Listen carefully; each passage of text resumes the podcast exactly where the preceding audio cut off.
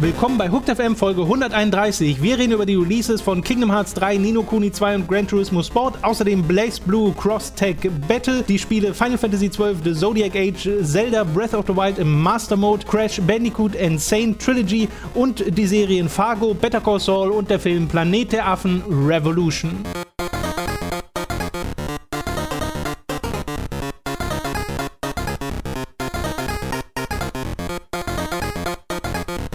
Begrüße euch bei einer neuen Folge von Hooked FM. Ich bin Tom, bei mir sitzt der Robin und wir haben wieder diverse News und Spiele und Filme und Serien, bla, bla, bla. über die wir reden möchten. Ach. Bevor wir allerdings dazu kommen und noch bevor wir zu dem kommen, auf das gerade mein Kollege Herr Schweiger ungeduldig hinfiebert und äh, das Podcast-Hörer der Vergangenheit auch schon ungeduldig warten.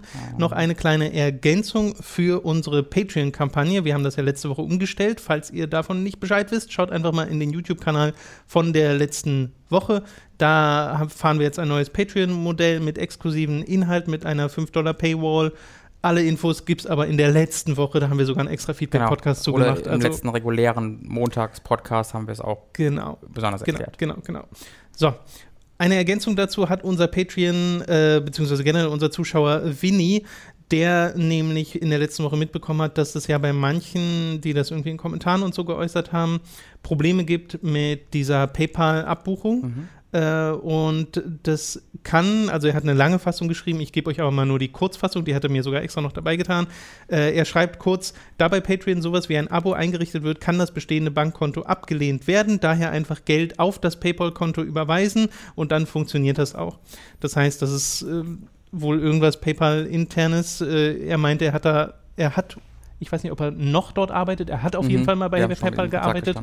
Und ähm, weiß deswegen Bescheid. Das heißt, für die Leute, und das waren ja nur ein, zwei oder so, die in der, die sich zumindest gemeldet haben, es werden wahrscheinlich noch eine Handvoll mehr, die diese Probleme haben, äh, probiert einfach mal das Konto manuell aufzuladen. Statt dieses äh, Genau, damit PayPal einmalig merkt, dass ihr Geld habt, ne, dass ihr 20, 30 Genau. Euro einfach mal einmal drauf tut und dann müsst ihr nie wieder was manuell aufladen. Später macht das dann automatisch von eurem Konto, nur damit PayPal einmal merkt, okay, der ist äh, glaubwürdig, der macht das, äh, weil das kann wohl der Grund sein. Genau, das wollten wir nur mal anmerken Yes. für die Leute, die Probleme haben. Dann kommen wir jetzt zu deinem Lieblingsfeature. Robin. Endlich, meine Fresse. Das war wieder Ewigkeiten, so Blödsinn. God damn it. Ganz schön unsympathisch geworden, Robin. Ich will meinen Formel 1 jetzt haben. Jetzt lass den Scheiß doch an, Mann. Wir Ver- kommen zu Robins Kapitalistenschweine. Ich hasse Formel es. 1 Das ist Fest. so. Damit kriegt man dich ruhig, das muss ich mir merken für später. Robin, wie war denn die Formel 1 am Hey, Wochenende? die war ganz okay, Tom. Die war ganz okay. Äh, Silverstone in, in London, nein, Quatsch, Entschuldigung, Silverstone in England, wollte ich sagen. Äh, ich hatte London aber gerade im Kopf, weil es äh, vor dem Rennen am Sonntag, ich glaube es war Donnerstag oder Mittwoch, gab es ein Stadt, ein, Alter, ein Event in der Stadt. Ja. Ähm, ich habe heute Worte im Kopf und die äh, wirft mein Hirn dann viel zu früh in die Sätze rein und ich weiß gar nicht, wie mir geschieht. Montagmorgen, es tut mir leid, ist sehr früh für unsere Verhältnisse, für meine Verhältnisse zumindest. ähm, London, äh, genau. Es gab ein Event in London am Mittwoch, wo quasi alle Fahrer einfach aufgetreten sind auf Bühnen und tatsächlich auch durch die Londoner Innenstadt so ein bisschen gefahren sind mit alten Formel 1 Autos teilweise. Mega das coole Event, gab es so noch nie. Hoffe ich, machen sie auch öfter mal. Und äh, ein Fahrer war nicht dabei, nämlich der Lewis Hamilton. Äh, der Lewis, der hat einfach gesagt, ne, ich möchte ein bisschen Urlaub machen. Und da haben alle anderen so gesagt, das ist aber, äh, äh, boah, weiß ich nicht, ob wir das so gut finden, die Presse. Und deswegen war sein ähm, Wochenende gespickt mit Fragen dazu. Denn du magst ja immer besonders die ähm, Soap-Anleihen Ja, der ja, Formel die 1. Und hier haben wir wieder was ganz Besonderes. Und zwar erinnerst du dich vielleicht von der letzten äh, famosen Formel 1, äh, vom letzten famosen Formel 1 Fest, wo ich darüber berichtet habe, wie Hamilton dem Vettel so reingekloppt ist. Und äh, mittlerweile hat sich Vettel dafür auch entschuldigt und so. Ähm, aber der Herr Vettel hatte, ich glaube, letztes Wochenende Geburtstag. Und laut Gerüchten war dann der Toto Wolf, der Teamchef von Mercedes, für die Lewis Hamilton fährt, auf dessen Geburtstagsparty, wo Lewis Hamilton dann total beleidigt war, weil die waren ja in einem Streit miteinander Ja, ja. und dann geht der Teamchef einfach zu dessen Geburtstag und hat dann wohl gesagt, nö, dann gehe ich auch nicht dahin. Äh, das ist so das, was man sich erzählt. Äh, und dann hat er auch ganz demonstrativ während diese ähm, äh, also während diese Veranstaltung in London war, hat Instagram-Bilder gepostet. Ja, hat er auf Instagram, der war halt, er ist halt in Urlaub geflogen. Er ist halt mit Freunden in Urlaub geflogen, ja, hat dann so Party-Videos gepostet und Bilder und sowas. So ganz demonstrativ, this is my holiday und sowas. Und denkst du so, hm, krass. Und äh, dann wurde er halt das ganze Wochenende dafür natürlich so ein bisschen von der Presse fertig gemacht. Und er war halt mega genervt davon, Toto Wolf war mega genervt davon, dass sie schon nicht gefragt wurden. Ähm, aber das fand ich eine sehr, sehr schöne Geschichte. Toto Wolf, ähm, Lewis Hamilton hat dann im Endeffekt das Rennen ohne Probleme gewonnen. Der hat jede Runde geführt, er hat das Qualifying gewonnen, schnellste Runde gefahren. Also gar kein Problem. Grand Slam nennt man sowas, wenn er einfach alles äh, ohne Probleme holt. Ähm, aber hintenrum war es relativ äh, spannend mal wieder. Äh, man kennt das. Äh, in der zweiten Runde war es, glaube ich, wo Daniel Kvyat, Tom, Daniel Kvyat, den kennst du wahrscheinlich nicht mehr, oder? Nee. Daniel Kvyat ist ein russischer Rennfahrer, ein sogenannter RR.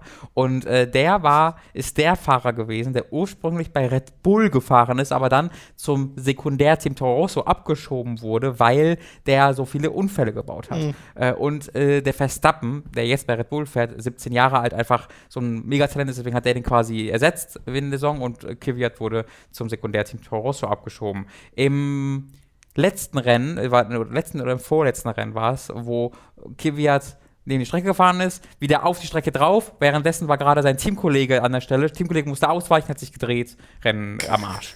Äh, dieses Rennen ist Nee, dann letztes Rennen, genau, letztes Rennen war so, dass Kvyat ähm, beim Start zu spät gebremst hat, erst im Alonso reingefahren ist, Alonso dann dem Verstappen reingefahren ist, also der, den er ersetzt hat. Ne? Mhm. Also wieder ein Red Bull rausgehauen. Dieses Mal war es so, dass er auf der Strecke gekämpft hat gegen seinen Teamkollegen im Toro Rosso und ihn dann einfach rausgeräumt hat. also es war so, äh, es war keine Absicht, aber es war auch schon, also weit weg davon war auch nicht. Und vor allen Dingen, und danach meinte Kevin so, der ist mir reingefahren. Ich so, nee, Junge, das war dein, ja. dein, also hat wieder wieder seinen Teamkollegen rausgehauen. Es ist immer jemand von Red Bull. Äh, es äh, wird sich erzählt, sehr wahrscheinlich, dass er ab dem nächsten Rennen schon nicht mehr dabei ist. Vielleicht im übernächsten Rennen wird er äh, ganz, es ist gut möglich, dass er ersetzt wird. Mhm. Ähm, weil der hat keine Zukunft bei Red Bull Toro so hundertprozentig nicht. Äh, das war ganz unterhaltsam. Und äh, dann äh, wurde es in der letzten Runde noch sehr unterhaltsam. Letzte oder vorletzte Runde, weil es war so, Hamilton ohne Probleme auf dem ersten Platz. Bottas, sein Teamkollege, musste vom siebten Startplatz starten, weil er zurückgesetzt wurde, weil der was im Auto wechseln musste. Dem, äh, also Hamilton erster, Raikönen zweiter, Vettel dritter, Verstappen vierter war es, glaube ich. So. Bottas vierter, Entschuldigung. Bottas, ich glaube, das war, ich glaube, es ist, ist irgendwas wird da gerade nicht so hundertprozentig richtig sein, aber ich hoffe, ihr verzeiht okay. das. Äh, dann, vor, dann zwei Runden vor Ende, ja. Äh, Bottas holt so ganz gut den Vettel ein und da meinst du, okay, der könnte den noch überholen, überholt Vettel, hat es geschafft. Bottas ist also dann äh, Dritter. Ähm, und dann denkt man sich, okay, wenn der hat noch vier Runden Zeit, ungefähr fünf Runden Zeit, der kann auch den Raikkonen auf den zweiten Platz kriegen, der ist ja. so viel schneller. Dann zwei Runden sind noch, plötzlich siehst du nur, wie, wie Raikkonen so ein bisschen auslenkt, Reifen geplatzt. Vor und links Reifen geplatzt vom Raikön. Äh, Raikön fällt in der Box, ist dann auf dem äh, vierten Platz zurück. Äh, hinter äh, hinter äh, Bottas und Vettel. Denkst du so, oh krass, dann hat Vettel jetzt da direkt wieder den dritten Platz geschenkt bekommen. Fünf Sekunden später platzt, Reik, platzt Vettel der andere Reifen vorne und er äh, äh, fliegt quasi raus, kann noch weiterfahren, wird dann irgendwie Neunter oder so, sodass Raikön wieder zurück auf den dritten Platz ist und Bottas wird halt Zweiter vom siebten Startplatz aus. Äh, dann fällt auch noch Verstappen in die Box, zwei Runden vor Ende, weil der Reifen wechselt, um vorsichtig zu sein. Also du musst dir vorstellen, innerhalb von so zehn Sekunden sind, oder sagen wir mal 30 Sekunden sind plötzlich von zwei der mitführenden Autos die Reifen geplatzt und zwischendurch der andere, der hinter denen war, fährt in die Box wegen Reifen. Das war das totale Überchaos. Äh, und dann hat halt äh, Mercedes tatsächlich noch einen äh, ersten oder zweiten Platz hinbekommen. Äh, mittlerweile ist es, glaube ich, so, Vettel ist auf dem ersten Platz in der WM, Hamilton ein Punkt, glaube ich, dahinter und dann Herr Bottas nochmal irgendwie 20 Punkte dahinter. Also die drei äh, sind gerade die Titelkandidaten. Äh, das war aber so ziemlich das Spannendste an den ganzen Rennen. Ansonsten war es relativ viel so hinten ein bisschen gekämpft und nicht viel mehr sonst. Mhm. Das war es eigentlich. Das war's mit Robins famosem Formel 1 Fest? Ja. Okay. Wunderbar. Wann geht's denn weiter? Ähm, naja, das weiß ich dann eine Woche tatsächlich. Mhm. Äh, ich weiß es nicht. Es kann, also es sind jetzt zwei oder drei Wochen. Ich vermute, es sind zwei, ähm, weil demnächst die Sommerpause kommt, die dann, glaube ich, vier Wochen geht. Äh, aber jetzt, glaube ich, sind es wieder zwei Wochen. Alles klar. Gut, dann äh, machen wir doch den Schritt äh, vom spannenden Formel 1 zum, ja, ja, zu den Videospielen. Ja, ja. Das ist unser Jingle für die Videospiel-News. Wir kommen zu einem. Jetzt nicht übertreiben, Robin. Wir kommen zu einem Disney-Event, das gestern äh, stattfand und auf dem es tatsächlich auch für Videospieler ein paar, beziehungsweise vor allem eine News gab. Ich habe eine Frage vorher. Oh? Warum heißt das D23? Wegen Disney Ja, das und ich. vielleicht das 23. Mal. dass Nee, das heißt immer D23. Dieses Event heißt D. Das weiß ich nicht. 23. aber Ich habe mich, das Event an und für sich hat mich nicht genug interessiert, um das selbst herauszufinden. Dich ja scheinbar auch nicht, obwohl du dir die Frage gestellt hast. Mhm. Da Ja. habe ich mich, also ich, das Mysterium ist aber auch was. Guck doch nach, wenn es ich, dich ich würde interessiert. es mir lieber gerne selbst erschließen mit dir So. zusammen. Tom. ja, nee, ich aber nicht. Okay. Äh, ich gucke ich guck einfach in Lösungen immer, das ist so langweilig, einfach in die Lösung zu gucken. Du bist vor allem, erstmal musst du dir noch die Story von Kingdom Hearts erschließen, damit du nämlich ready bist Vielleicht wird das da erklärt. für den dritten Teil, der jetzt einen ungefähren Release-Zeitraum hat, äh, denn es gab einen neuen Trailer auf diesem Disney-Event, in dem nicht nur gezeigt wurde, dass es hier die, jetzt eine Toy Story-Welt gibt, also dass äh, eine Pixar-Kooperation stattfindet, was schon mal super ist, äh, und die Welt sah auch toll aus, sondern auch, dass es das Kingdom Hearts 3 2018 erscheinen muss. Mit einem Release in 2017 hat, glaube ich, niemand ernsthaft gerechnet und wer damit gerechnet hat, der war sehr optimistisch. Ja, der war halt, also Äh, ich glaube, der liegt im Krankenhaus gerade, weil der an Wahnvorstellungen leidet. ja, vielleicht. 2018 halte ich für realistisch, weil es ja jetzt schon gefühlt ewig daran arbeiten an diesem Spiel. Aber man weiß halt, dass es bei Square Enix, dass es bei Tetsuya Nomura Projekten immer so eine Sache ist mit dem Release-Zeitraum. Ich würde dich auch als für sehr optimistisch gerade halten. Das kommt niemals 2018 Na raus. doch, 2018 würde ich. Never. Doch. Es kommt 2019 raus. Wann, wann wurde es mal angekündigt? 13, oder?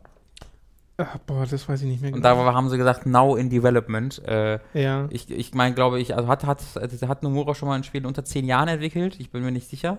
Äh, Das ist halt schwierig zu sagen, weil die letzten, die er entwickelt hat, also beziehungsweise als Director ist er doch sowieso nur Versus 13, was dann 15 wurde, wo Mhm. er nicht mehr als Director war. mhm, Jetzt 7 mhm. und äh, Kingdom Hearts. Ja, also die, Also die Kingdom Hearts Spiele kamen ja deutlich schneller raus, mal eine ganze ja, Zeit lang. wenn man jetzt von den Spin-Offs redet, aber zwei, ich meine, zwei kam noch auch, wann kam zwei raus? Kam nicht irgendwie sechs Jahre Äh, nach dem ersten Teil oder so? 2006 und der erste, weiß ich gar nicht mehr Zwei oder sowas? Okay, das ist eigentlich gar nicht so lange dann her. Äh, naja, ich bleibe skeptisch. Äh, ich sage 2019. Äh, März. März Okay. 2019, sage ich. Ich glaube an 2018, aber auch zweites Halbjahr, auf jeden Fall zweites Halbjahr. Eine Release-Verschiebung, nachdem wir schon dachten, dass wir dieses Spiel in diesem Jahr kriegen, äh, fand statt bei Nino Kuni 2. Das ist äh, einerseits ein bisschen schade für Leute, die sich sehr auf Nino Kuni 2 gefreut haben und da gehören wir durchaus dazu. Aber äh, bei mir ist es so, äh, das ist immer fast schon so ein bisschen Erleichterung, wenn ein Spiel aus 2017 rausrückt und man sich denkt, oh Gott sei Dank. Ich glaube, ich Weil glaube, das, glaube ich, auch so in diesem Oktober-Zeitfenster war vorher. oder Nino Kuni November. ist einfach ein JRPG zu viel für mich.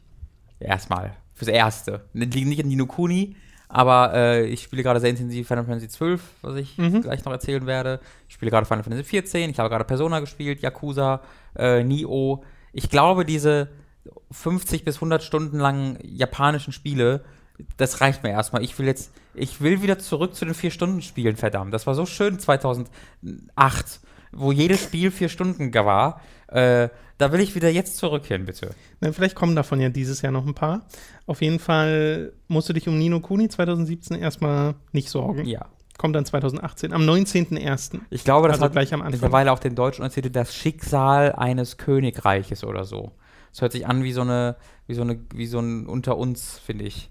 Das Schicksal eines Das Königreiches. Schicksal eines, das kann auch von Das ist halt, äh, fällt halt in die Kategorie generisch. Ja, ich glaube, ich glaube, Manu auf Twitter hat irgendwie geschrieben, das könnte auch von irgendwie Sissy und der, oder Lissy ja, ja, genau, das Schicksal Kaiser. eines Königreiches. Schicksal. Revenant. Kingdom war es auf Das ist ein cooler im Original, Name. oder? Ja, Revenantas, äh, Re Revenantes King Königreich wäre auch besser geklungen. Am 17. Oktober 2017 erscheint Gran Turismo Sport. Das wurde ebenfalls in der letzten Woche angekündigt. Und die spannendste Ankündigung der letzten Woche ähm, ist eine Neuankündigung. Eine äh, auf der Evo, die ja jetzt am Wochenende Mhm. unter anderem stattfand, wurde ein Spiel angekündigt, ein Crossover-Spiel, nämlich Blaze Blue Cross Tag Battle. Und das ist ein Mix aus äh, vier verschiedenen Franchises, nämlich Persona, also Persona 4 im Speziellen, Blaze Blue, RWBY von äh, Mhm, Monty mhm. Oom von Rooster Teeth und Under Night in Birth, was ich vorher gar nicht kannte. Ist, Das auch, ist so auch ein, so ein- Arc System Ja. Spiel.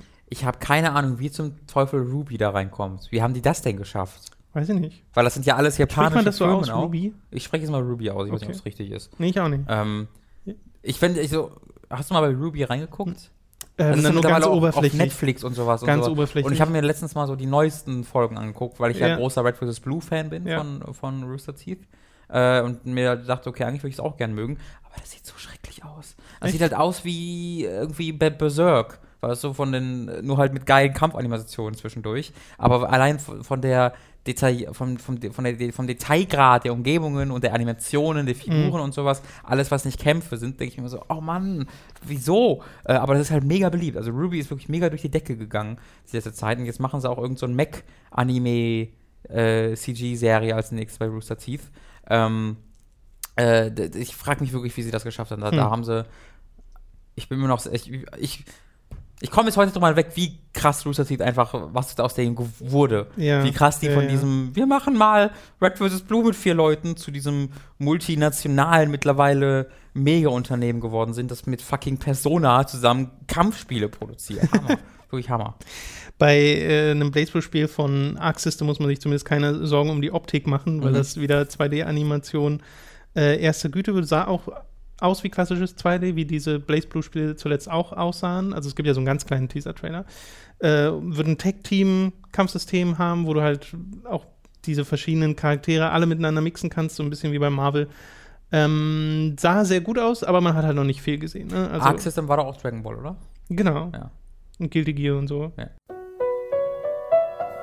Zeit für eine kleine Werbepause. Wenn ihr unseren Affiliate-Link audible.de slash hooked nutzt, dann erhaltet ihr einen kostenlosen Probemonat bei Audible und könnt euch ein Hörbuch eurer Wahl aussuchen, das ihr natürlich über diesen ersten Monat hinaus behalten könnt, selbst wenn ihr euer Abo nicht verlängert. Also einfach mal auf audible.de slash hooked vorbeischauen und holt euch dort ein Probemonat samt Hörbuch. Beim Klamotten- und Merchandise-Shop EMP könnt ihr euch wiederum mit Pokémon-Shirts, mit Resident Evil-Anhängern, mit Zelda-Hoodies oder Fallout-Figuren eindecken. Folgt einfach unserem Affiliate-Link in der Beschreibung oder auf unserer Unterstützt Hooked-Seite und schaut euch doch mal bei EMP um. Wir kommen zu den Spielen, die wir in der letzten Woche gezockt haben. Angefangen mit Final Fantasy XII The Zodiac Age, das Robin ausführlich gespielt hat oder Mhm. ausführlich hergespielt hat. Mhm. Ich bin jetzt 25 Stunden drin, also ich habe schon ordentlich, Oder hast du wirklich ordentlich ordentlich gezockt. Ja. Äh, am Wochenende nicht viel anderes gemacht als tatsächlich Final Fantasy 12 gespielt. Ähm, und äh, ich habe das Gefühl, also die Story ist auch richtig im Gange. Äh, und ich habe wirklich viel, viel Spaß daran. Bin aber wirklich sehr froh über dieses Vorspul-Feature. Denn äh, das ist ja tatsächlich größtenteils alles automatisiert, wenn du es richtig machst. Ähm, das Gambit-System wurde, glaube ich, mittlerweile schon zu Tode diskutiert. Deswegen möchte ich das nur kurz zusammenfassen, wie dieses Kampfsystem funktioniert in 12.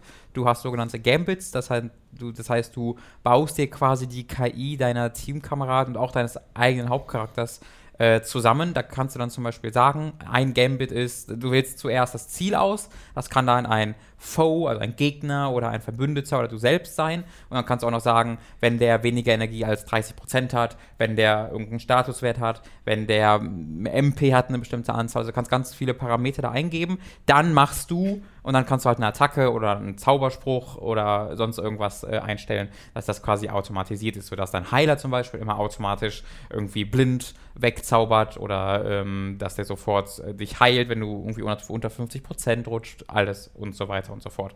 Äh, und das mh, aktualisiert man dann halt regelmäßig, weil man natürlich seine Charaktere weiter levelt und neue Fähigkeiten erlangt und neue Zaubersprüche erlangt und dann aktualisierst du natürlich auch mal deine Gambits. Ähm, das bedeutet aber, dass du in den Kämpfen selbst nicht viel machst. Also ab und zu, selten, ähm, zauber ich mal manuell einen Zauberspruch, den ich irgendwie nicht als Gambit habe, weil ich keine Gambit-Slots mehr frei habe oder sowas. Aber in der Regel guckst du zu während den Kämpfen und guckst halt, wie deine, deine Planung ausgeführt wird. Ähm, Ja, ich habe mir da mal ein paar Interviews zugelesen. Er hatte das damals verglichen mit äh, so äh, Football, NFL, wo quasi du vorher deine Taktik und sowas eingibst und überlegst, was du da machst und dann wird es halt auf dem Feld ausgeführt in einem Spielzug und dann wird es ja wieder pausiert, du nimmst dein nächstes und so weiter und so fort.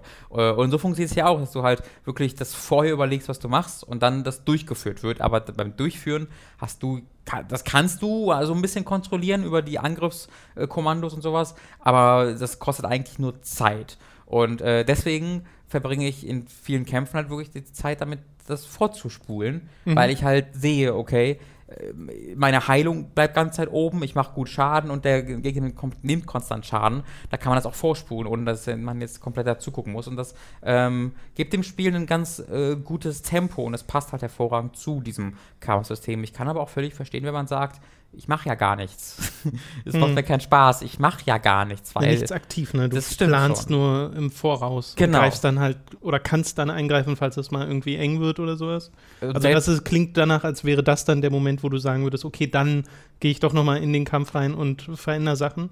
Ja, genau, dann würdest du halt wahrscheinlich eher ins Game. Zum Beispiel, was ich halt mache, ich habe ähm, bei meinen Gambits halt äh, alle Verbündeten äh, mit Protect bezaubern, was physischen Schaden wegmacht, und alle Verbündeten mit Haste äh, bezaubern, was sie halt schneller macht, äh, was die Fähigkeiten ja. durchführen lässt. Und äh, das, ähm, diesen Gambit allgemein mache ich halt von Hand an und aus weil ähm, ich halt nicht will, dass die immer das auf die zaubert, weil das viele MP kosten, das ganze Zeit aktuell halt zu halten, wenn das weggeht, wieder zu zaubern, würde der sofort die MP auf Null bringen. Das heißt, äh, wenn ich in einen schwierigeren Kampf komme, gehe ich am Anfang immer in das Gambit-System rein, aktiviere die beiden Gambits und gehe wieder raus, sodass das quasi mitgezaubert wird. Mhm. Ähm, solche Sachen mache ich dann. Oder ich hatte mal ähm, einen Zauberstab äh, ausgerüstet bei meiner Heilerin. Das ist auch ein Kritikpunkt von mir, dass sich das Spiel äh, oft schlecht erklärt. Äh, dieser Zauberstab hatte nämlich als äh, Fähigkeit einfach nur macht halt Schaden, macht halt Schaden und hat er dann für Skill Regen, also Regeneration. Wo ich dann davon bin, okay, dann kriegt die äh, Zauberin automatisch Leben wieder von diesem Zauberstab, hm. wenn sie ausgerüstet hat. Ähm, hab eine Stunde sowas mit der gespielt und hab so nebenbei, aber nicht bewusst gemerkt, dass halt plötzlich sehr viele Gegner Regen als Status hatten. Ich habe mir da nicht so viel dabei, dabei gedacht. Und was tatsächlich so ist, ist, dass der Zauberstab, wenn du jemanden damit triffst, das Ziel Health-Regeneration oh. bekommt. Also sollst du deine eigenen Leute schlagen. Richtig. Also ja, sollst du deine eigenen Leute damit schlagen. Aber ich dachte, wer kommt denn da drauf? Das finde ich sehr gut. Was soll das denn? Und ähm, dann war auch das Problem, dass ich halt keinen Gambit gefunden habe, mit dem ich da quasi sagen kann, okay, schlag deine Verbündeten, aber nur nee. einmal. So, was sie quasi gemacht hat, ist einfach konstant auf äh, die Leute drauf zu prügeln, was ich ja auch nicht will. Das heißt, in schwierigen Kämpfen muss ich dann manuell ja. mit ihr nacheinander alle meine, ihre Leute angreifen, sodass sie dann den, und das war halt einfach nervig, sodass ich dann irgendwann einfach ihr eine Armbrust gegeben habe, dass sie normal mit an, dass sie normal die Feinde mit angreifen kann, ja, ja. weil es mir dieser Regen-Status war. Aber ich habe jetzt nicht gesehen, wie ich herausfinden sollte, dass sie fucking das so funktioniert mit Regen. Es kann sein, dass da irgendwo in Klammern Hit oder sowas dabei stand, aber selbst dann würde ich niemals mir denken, dass sie ihren Gegnern Regen hm. gibt.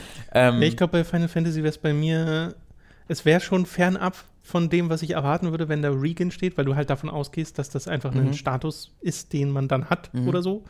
Ähm, oder dass man es halt selbst bekommt, wenn man damit angreift von mir und nicht der Gegner. Ja, genau. Äh, aber bei Final Fantasy muss ich dann sofort an so Sachen denken, wenn einer irgendwie Verwirrung hat oder sowas und dann musst du ja auch einmal auf den raufschlagen mit deinen eigenen Leuten, Ach, damit, damit, dem, damit dem das äh, ausgehauen wird und dann hört er auf, andere Leute anzugreifen.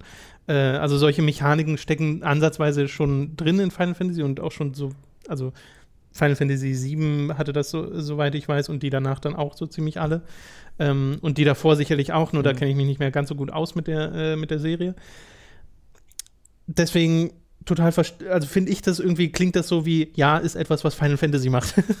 weißt du? Okay, ja, das war mir, das wirkte für mich völlig Aber ich wäre auch nicht absurd. drauf gekommen. Ja, äh, und dann gab es auch noch, äh, das, ist, das zieht sich halt so ein bisschen durchs Spiel, weil es gibt halt die Limit Breaks in Final Fantasy ja. 12, die heißen Quickenings oder Quickenings, wie immer man das Q am Anfang aussprechen möchte.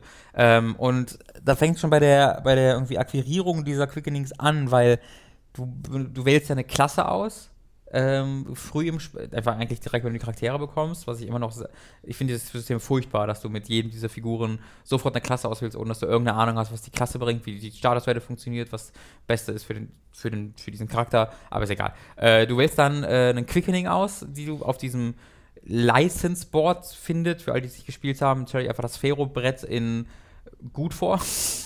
Das ist gemein. Besser dann halt. Ähm, das ist ein äh, Session-Leveling-System, wo du halt äh, Skills und, und Statuswerte und sowas freischaltest und dass du bestimmte Rüstungen tragen kannst und immer die Slots links, rechts, oben und äh, unten von diesem Slot werden dann halt freigeschaltet, dass du die auch freischalten kannst. Also funktioniert im Grunde wie das Ferro-Brett, kann man sich so vorstellen. Mhm. Und auf diesem Board findest du dann auch bei jedem Charakter drei unterschiedliche Quickenings äh, die aber in keinster Form beschrieben werden. Also du bekommst keine Tutorial-Message, was überhaupt ein Quickening ist, sondern es steht einfach nur Quickening irgendwie und dann der Name Mist of Fire oder mhm. irgendwie sowas. Äh, keine Beschreibung, nichts. Und irgendwo anders findest du dann noch eine Beschreibung dieses Quickenings, wo dann der einfach nur beschreibt, was der Charakter macht. Also springt in die Luft, dreht sich dreimal und macht dann Kamehameha. So. Aber ich habe immer noch keine Ahnung, wie viel Schaden das jetzt macht, ob das, also was ein Quickening überhaupt ist. Ähm, und dann schaltest du vor allen Dingen noch zwei frei. Und du weißt nicht, okay, sind die jetzt stärker mhm. als die anderen? Du hast keine Ahnung. Irgendwann habe ich dann halt gesehen, okay, es gibt eine Mist-Kategorie beim, im Kampf selbst. Ne, also Nebel, das ist quasi die Magie, wird hier als Mist bezeichnet, äh, kann man sich so vorstellen. Und da kannst du dann ein Quickening auswählen. Dann gibt es halt ein Quickening, das eine eine Energieleiste braucht, eines zwei Energieleisten braucht, eines das drei Energieleisten braucht. Im Ursprungs äh, Final Fantasy XII ging das noch einfach über die äh, MP, über die Magiepunkte. Hier gibt es jetzt eine eigene Quickening-Leiste. Ähm, und äh, dann kann man sich einfach denken, okay, der, der eine braucht ist das Schwächste, der, der die drei braucht ist am stärksten. Also nehme ich immer das Stärkste, wenn ich halt drei habe. Nope. Denn dann gibt es bei diesen Quickenings noch ein Kombosystem, das, soweit ich das gesehen habe, in keinster Form erklärt wird.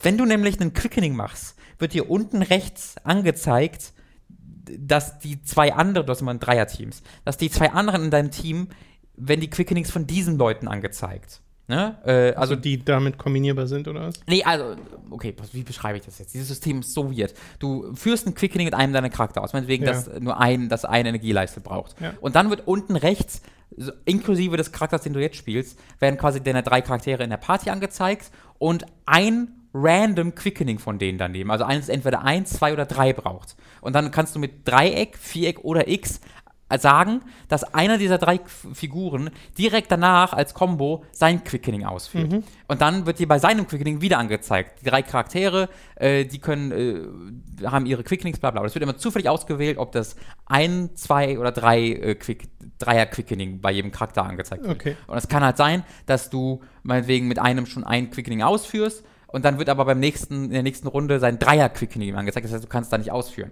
So. Ja. Dann kannst du auf R2 drücken, um zu schaffeln. Dann wird quasi zufallsbasiert ein neues Quickening dem zugewiesen. Okay. Du, wenn du Glück hast, kannst du es wieder machen. Währenddessen hast du aber auch eine Zeit. Du hast am Anfang fünf Sekunden zur Auswahl. Mhm. Und jedes Mal, wenn du was drückst, wird die Hälfte der Zeit, die du verbrauchst, wieder zugewiesen. Also es wird immer weniger in jeder Runde. Und dann gibt es aber auch noch, manchmal steht da Mist Charge. Und das wird nicht erklärt. Mischarge bedeutet dann, dass quasi die Quickening-Leisten von dieser Figur wieder aufgeladen werden. Okay. Ja, also wenn dir ja, Mistcharge ja. drückst du das, dann wird das wieder geschaffelt und dann kannst du das wieder das kannst nächste Combo verlängern sozusagen. Genau, ja. kannst du dadurch die Combo verlängern. Das heißt, um die längste Combo zu machen, musst, solltest du im Grunde immer das Quickening benutzen, was die wenigsten Quickening-Leisten verbraucht. Denn mhm. es ist im Endeffekt so, es ist wichtiger, dass du eine hohe Combo hast, als dass du mehr viel Schaden pro Quickening machst, weil am Ende einer Combo, je nachdem wie hoch du ist, wird automatisiert ein Abschlussangriff ausgeführt. Nichts davon wird erklärt im Spiel. Ich habe das alles in einem Gamefact von 2007 oder sowas mit durchlesen müssen, wie dieses Kombo-System funktioniert. Das ist komplett unverständlich, weil du hast ja auch immer dann nur fünf Sekunden Zeit, um das durchzuführen. Ja, ja. Du hast also auch null Zeit, das zu verstehen, was zum Beispiel Mist-Charge bedeutet, dass es überhaupt diese Kombos gibt. Also, das war komplett das finde ich total unnachvollziehbar. Total komisch, weil zum Beispiel Final Fantasy X hat doch diese Intronummer in Senna kennt und ich bin der Meinung, dass ja relativ am Anfang diese grundlegenden Systeme dort alle erklärt werden, mhm. selbst, der, selbst die, die äh, Limit Break Attacke oder wie auch immer sie dort hieß. Mhm. Ähm, dass Final Fantasy XII das nicht macht, ist sehr komisch. Das zieht sich für mich so komplett durchs Spiel. Also, das ist immer wieder ein Punkt, was, also, so wie ich bei Final Fantasy XIV letztes Mal davon geredet habe, dass ich keines Mal irgendwas nachgucken musste, ist bei 12 von mir das komplette Gegenteil. Also, da bin ich sehr häufig, sei es bei der Klassenauswahl, fängt es an, ganz am Anfang des Spiels, da bereue ich es heute noch ein bisschen, nicht von Anfang an nachgeguckt zu haben, mhm. weil du kriegst ja auch eine zweite Klasse pro Charakter in, ja. in dieser neuen Version. Und, äh, da habe ich dann natürlich nachgeguckt, okay, welche Klasse ist am besten mit welcher anderen. Ja. Ähm, da fängt es an, es geht darüber, dass du, ähm, dass du halt diese Quickening und dass du diese, diese, diese, was habe ich als allererstes gesagt? Wovon habe ich als erstes geredet? Ich habe nur Quickening im Kopf und Mischarge. Genau, ich habe davor gerade über irgendwas geredet, was auch verwirrend war. Habe ich mir da vergessen. Äh, die, diese verwirrenden Sachen, das, das ist nicht sehr gut, dass ich ständig googeln muss. Ja. Ähm, auch irgendwie, dass ich dann ähm, keine, keine, keine Armbrust ausrüsten konnte, weil ich keine Munition hatte. Munition klingt für mich wie was Endliches.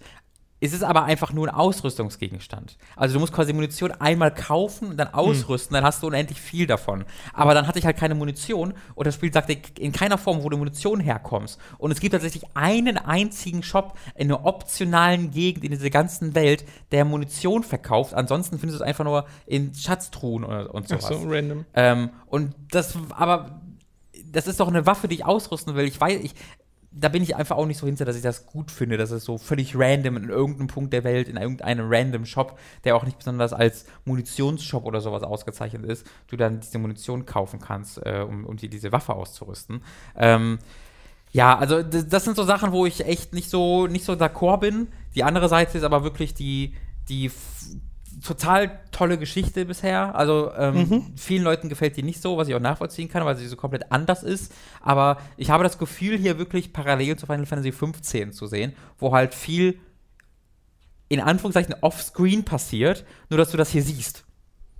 Ne? Also in Final Fantasy 15 ist das Empire, ja, hat das ja Empire alle möglichen also Sachen gemacht. nicht offscreen. Genau, hat, hat alle, unabhängig von deiner Party. Mhm. Ist ja alles Mögliche unabhängig von deiner, von deiner Gruppe passiert mhm. und du hast das nie gesehen oder verstanden. Und hier siehst du das aber alles. Und hier äh, wird es dann auch kommentiert. Das wird in aller Ausführlichkeit gezeigt. Und das ist hervorragend, wenn du einfach siehst, was in dem Empire auch so nebenbei passiert. Ähm, und dein, dein, dein Team hat einfach viel mehr. Äh, hat viel mehr, äh, wie soll ich sagen, Zielvorgaben. Also alle paar Stunden, okay, jetzt versuchen wir halt das zu machen. Und es ist nicht so dieses, ja, jetzt rennen wir mal dahin, dann kommt da random ein Charakter und sagt, hey, renn doch jetzt mal dahin, sondern du hast mehr so, ein, äh, so, so, so dedizierte Ziele und das gefällt mir sehr, sehr gut. Äh, das, Wie in den vorherigen Final Fantasy richtig, war das ja auch richtig. so. Der Kritikpunkt, dass Wahn und äh, P, wer ist denn die, die andere nochmal? Penelope? Pen, nee, nicht Penelope. Irgendwie so heißt die andere, dass er seine Freundin ist. Äh, die zwei haben wirklich nichts mit irgendwas zu tun. Das ist ein sehr legitimer Kritikpunkt, dass Wahn äh, in diesem Spiel nicht sein muss. Der ist halt am stolpert da so der rein. Stolpert am Anfang rein, aber wieso der ganze Zeit mitgenommen wird, ist ein Rätsel. Also in jedem anderen äh, hm. Geschichte wäre der halt dann nach den ersten zehn Stunden ausgesetzt worden. Die, die hätten den so, mach mal dein Leben, lass uns in Ruhe. Ähm, weil alle sind auch genervt von ihm immer. Also jeder andere Charakter facepumpt nur wegen ihm. Äh, und das ist auch völlig zu Recht so, weil er halt kein sehr guter Charakter ist. Äh, und es ist jetzt tatsächlich so, dass sie den reingenommen haben, weil das quasi äh, Focus-Testing gesagt hat, junge, junge Figuren, mhm. mit denen sich die Zielgruppe identifizieren kann, sind besser als coole Hauptcharaktere, weil erst, ich glaube, Barsch oder einer der anderen männlichen Hauptcharaktere halt der, der Hauptcharakter war. Äh, und dann haben sie gesagt, nee, das funktioniert nicht, mach mal einen jungen, unerfahrenen Typen rein obwohl der nichts in der Story zu suchen hat. Ähm, stört mich aber nicht so mega doll, weil immer, der ist immer noch ganz okay geschrieben und mir gefällt immer noch, wie die miteinander interagieren. Also diese, ich mag diese Gruppe von, von Figuren mhm. einfach sehr. Sehr gut. Aber der Star dieser, dieser, dieser, dieses Spieles ist einfach wirklich die Welt, ist, das Szenario ist die Erkundung dieser Welt, weil du hier wirklich eine, das Gefühl hast, du reist einfach zu Fuß über diesen Kontinent. Mhm. Ähm, und das ist auch so, so, ein Road-Movie quasi, erneut die 15er-Parallele. Nur, dass du hier wirklich ein richtig geiles Gefühl für die Welt bekommst. Es ist extrem abwechslungsreich. Du mhm. triffst ganz interessante ähm, Stämme und, und Völker. Ähm, das, ich, das mag ich wirklich sehr. Also ich bin, habe da gerade großen, großen Spaß dran, dass die Character Progression funktioniert auch super, dass du, dass du halt deine Figuren mit Rüstungen und sowas ausrüsten kannst. Nichts davon siehst du an der Figur, es sind einfach nur Statuswerte, aber trotzdem funktioniert das, dass ich okay. alle paar Stunden mich wär, komplett neu ausrüsten will. Das wäre vielleicht nochmal interessant zu wissen. Also die ganzen Systeme motivieren die dich schon ja. und du findest einfach nur blöd, dass sie sich nicht erklärt haben und du ja, quasi außerhalb genau. nachschauen musst, aber genau. gegen die an und für sich hast nein, du nichts. Nein, nein, die Systeme, die mag ich eigentlich alles sehr gerne. Ähm, beim Kampfsystem bin ich mir halt nicht so sicher, ob das wirklich gut ist oder ob ich es einfach nur gut finde, weil ich vorspulen kann. Ich, ich wollte gerade sagen, es kann sehr gut sein, dass du es in der Originalfassung dann einfach sehr äh, weil das war halt die Kritik von damals sehr träge ich finden würdest, ja. weil ja zum Beispiel auch äh, das haben wir ja mal nachgeschaut, ne, vor ein paar Tagen, dass äh, Final Fantasy XII mit die längste Spieldauer hat auf How Long to Beat, mhm. wenn man da nachschaut. Von, Final Fantasies. Äh, von den Final Fantasies, äh, weil man dafür wohl im Schnitt 60 Stunden braucht und für die anderen so 40. Für die Hauptstories wohl gemerkt, wenn man alles macht, braucht man wesentlich länger mhm. für alle Final Fantasies. Ähm, aber äh, das kann ja unter anderem auch daran liegen, ne? wenn du so Sachen automatisierst und dann im Wesentlichen nur zuguckst, ist halt nicht, sehr, nicht für jeden was. kann mir nur sehr schwierig vorstellen, das Ursprungsspiel zu spielen. Genau. Also ja. das, das fällt mir schwer. Also ich weiß, dass es mir nicht negativ aufgefallen ist in dem bisschen, was ich damals von Final Fantasy XII gespielt habe, mhm. aber da habe ich auch noch nicht so viel automatisiert. Weißt du? Ja äh, innerhalb dieser ersten zehn Stunden oder was es waren. Und ich weiß aber, wie ich, ich spiele jetzt gerade parallel ähm, Fire Emblem Echoes ja. auf dem 3DS und ich weiß, wie ich bei den Fire Emblem Spielen schon immer die Animationen ausstelle, mhm. nach, nach einem bisschen. Mhm. Oder sie zumindest, da kann man ja so einstellen, dass es irgendwie nur in deinem Zug animiert wird, weil da ist es ja auch so, zwei Leute kämpfen gegeneinander und dann kommt, geht das so in die 3D-Perspektive mhm. und ja. du siehst, wie die diese Schläge oder Zauber vollführen und so, das sieht ganz cool aus, aber du hast ja null Einfluss darauf. Ja. Also das ist ja einfach nur Stats, die da miteinander abgeglichen werden. Deswegen kann man das ja komplett skippen und dann sind zwei Sprites, die sich ganz kurz berühren und dann wird äh, der Schaden berechnet. So. Und das tut halt dem Spielfluss so viel besser, wenn du die Animationen rausnimmst, mhm. finde ich zumindest. Oder sie zumindest reduzierst. Ähm, und Final Fantasy XII ist da ja quasi ähnlich. Es werden ja auch nur dann die ganzen Sachen berechnet, die du vorher eingestellt hast, ja. die Stats, die die Gegner haben und die du hast. Äh, und du könntest quasi den Kampf komplett skippen, mhm. so wie auch in einem. Ja. In einem, na, obwohl, nee. Aber dafür, dafür, ist es ein bisschen zu sehr Echtzeit noch, weißt du? Dafür kannst du auch durch Positionierung und so. Also hier noch. kannst du ja tatsächlich eingreifen, hier genau. kannst du ja tatsächlich Sachen machen ja. und sowas. Also Deswegen nicht, ich will sagen, es ist, das, nicht nur Stats. ist das so. jetzt überspitzt formuliert, ja. aber zumindest bei stinknormalen Mobs, ja. äh, da deine Eigenleistung geht ja gegen null. Nee, also ich glaube, in Dungeons mache ich zu 95% nichts anderes als den Weg entlang laufen. Genau. Ja. Und dann beim Kämpfe und vorspulen Spulen, und weiterlaufen. Ja, so. richtig, richtig, Weil ich ja auch jetzt mein, die längste hatte ich halt bei meinem, ich steuere, du kannst selbst auch ein Partyleader auswählen, aber ich habe halt Wahn gesteuert, einfach weil ich mir dachte, okay, das Spiel sagt, das ist der Hauptcharakter, dann nehme ich ihn sogar als Hauptcharakter. Ähm, kann man ja aber auch einfach anders machen. Man kann den einfach seine Party werfen und einen ganz anderen steuern die ganze Zeit. Mhm. Ähm, ich ähm, steuere aber Wahn, jetzt habe ich meinen, meinen Punkt vergessen. Äh, dann kann ich ja noch mal sagen, äh, ich wollte nur noch mal darauf eingehen, dass das nicht inhärent schlecht ist, mhm. weil ich glaube, dass das viele Leute sehr, sehr gerne mögen, wenn du ähm, so Werkzeuge an die Hand bekommst für Charaktere mit diesem Lizenzbrett, mit ähm, den, den Klassen mhm. und sowas, dass du alles einstellen kannst, dann dieses Gambit-System hast, in dem du äh, auf alle möglichen Situationen eingehen kannst und dann siehst, wie dieser Plan, den du geschmiedet hast, in der Tat umgesetzt mhm. funktioniert. Dass das einfach was sehr Befriedigendes ist. Mhm. Da tut die Vorspulfunktion dem trotzdem einfach sehr gut, weil man, wenn man gerade nicht zugucken möchte, einfach halt sagen kann, nee, ich will jetzt, dass es einfach nur schnell vorbeigeht ja. äh, und ich die EP bekomme oder sonst irgendwas. Äh, deswegen ist das eine sehr gute, sehr gute, sehr gutes Ding, dass das dieses Spiel einführt, auch wenn ich bei Vorspulfunktion ja immer sage, ne, ist das nicht unbedingt schmeichelhaft fürs Ursprungsspiel, wenn man es vorspulen ja. soll. Das ist aber, aber ich weiß ja. nicht, das Argument kam mir halt auch ursprünglich in den Sinn, aber das ist, glaube ich, also ich weiß nicht, ob, ob, das, ob das wirklich äh, richtig ist, weil mein Argument ist halt, dass es fast kein JRPG gäbe, gibt, wo es eine Vorspulfunktion nicht besser macht. Also es kann auch Final Fantasy 7 oder 6 oder 8 oder Lost Odyssey sein.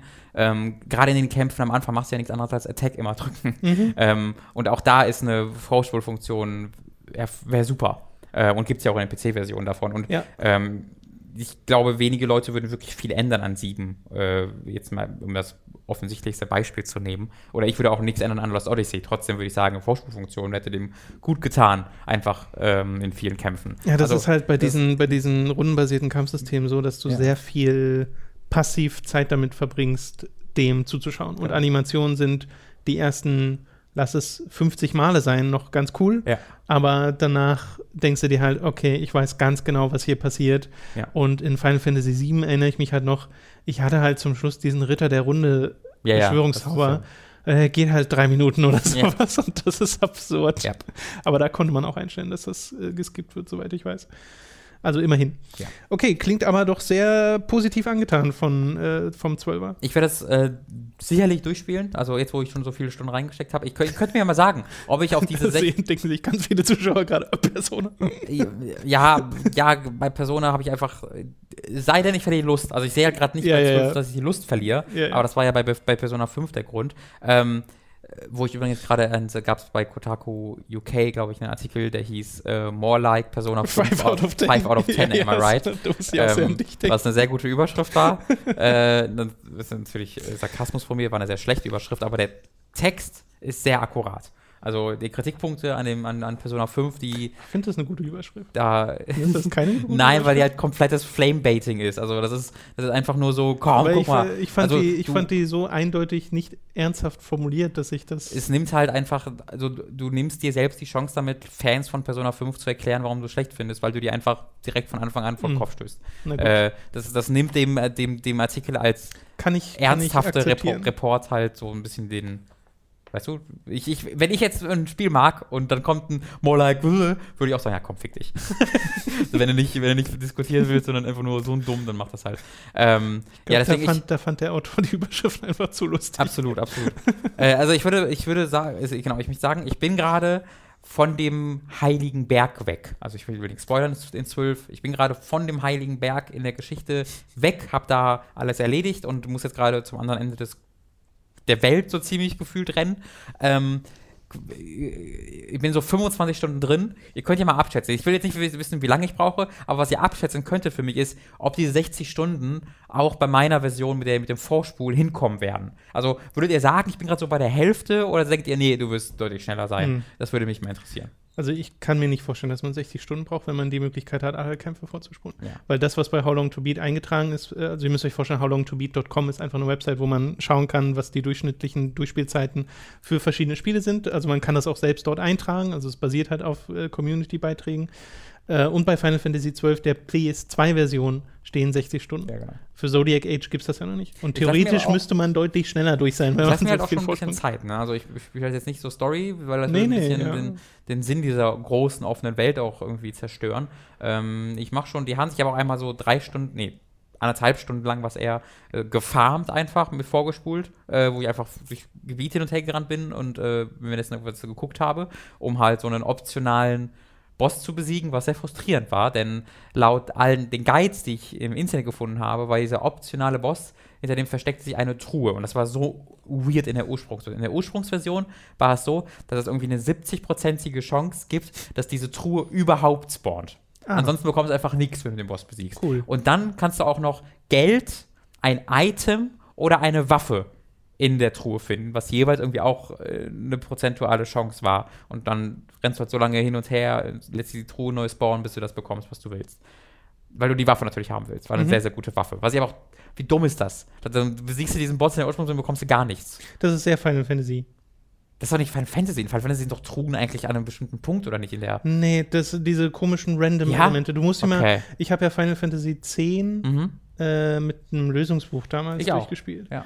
Und da sind halt Items an Stellen versteckt. Da habe ich mir damals als Jugendlicher überhaupt keine Gedanken drüber gemacht. Aber jetzt, wo ich, wenn ich nochmal heute durchblätter, denke ich mir so, warum sollte man diesen NPC zehnmal ansprechen, so, um okay. dieses Item zu kriegen? Ja. Äh, und also es sind ganz, ganz kryptische Sachen in die, diesen okay. Spielen teilweise versteckt. Das ist ähm, gewollt. Ich habe dann diesen optionalen Boss besiegt, weil ich diese Waffe haben wollte. Und dann ähm, ich, bin ich zu der Truhe gerannt und habe dann ein komplett anderes Item bekommen.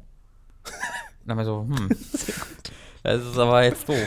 äh, dann hat sich herausgestellt, ja, die haben es halt geändert für Zodiac. Also ja, ist nur noch dieses eine random Item drin, das Schaden in allen Gegnern macht einmalig. Wo ich so denke, Ach so, schön. Das werde ich niemals benutzen. Ich benutze diese Items niemals, weil man die immer später irgendwann benutzen kann und man Und benutzt nie einfach tut, niemals. ja, ja. Ähm, deswegen habe ich dann irgendwie anderthalb Stunden umsonst gefarmt, äh, was dann ein bisschen frustrierend war. äh, deswegen bitte guckt besonders, gesondert nach, dass ihr nicht euren Final Fantasy XII Guide benutzt oder äh, Ja, ja, Tipps ja. von Final Fantasy mehr XII, weil aktuell. das ist nicht mehr aktuell. Genau, okay. Ja. Cool.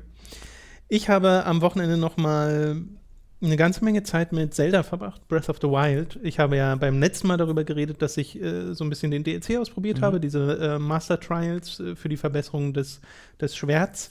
Und jetzt habe ich mal ein neues Spiel begonnen im Master Mode. Der ist auch neu bei den DLC-Dingern dabei. Einfach eine schwerere Variante von Breath of the Wild. Und äh, das fand ich ganz interessant. Und man merkt sehr schnell, äh, was sie geändert haben und dass es ordentlich härter ist. Und vor allem merkt man sehr schnell, dass es ein Spielmodus ist, den man am besten, wenn ihr jetzt irgendwie sagt, oh cool, ich habe Breath of the Wild noch nicht gespielt, ich hole Ja. mir das jetzt, hole mir gleich den DLC dazu und fange auch gleich im Mas- Master-Modus an.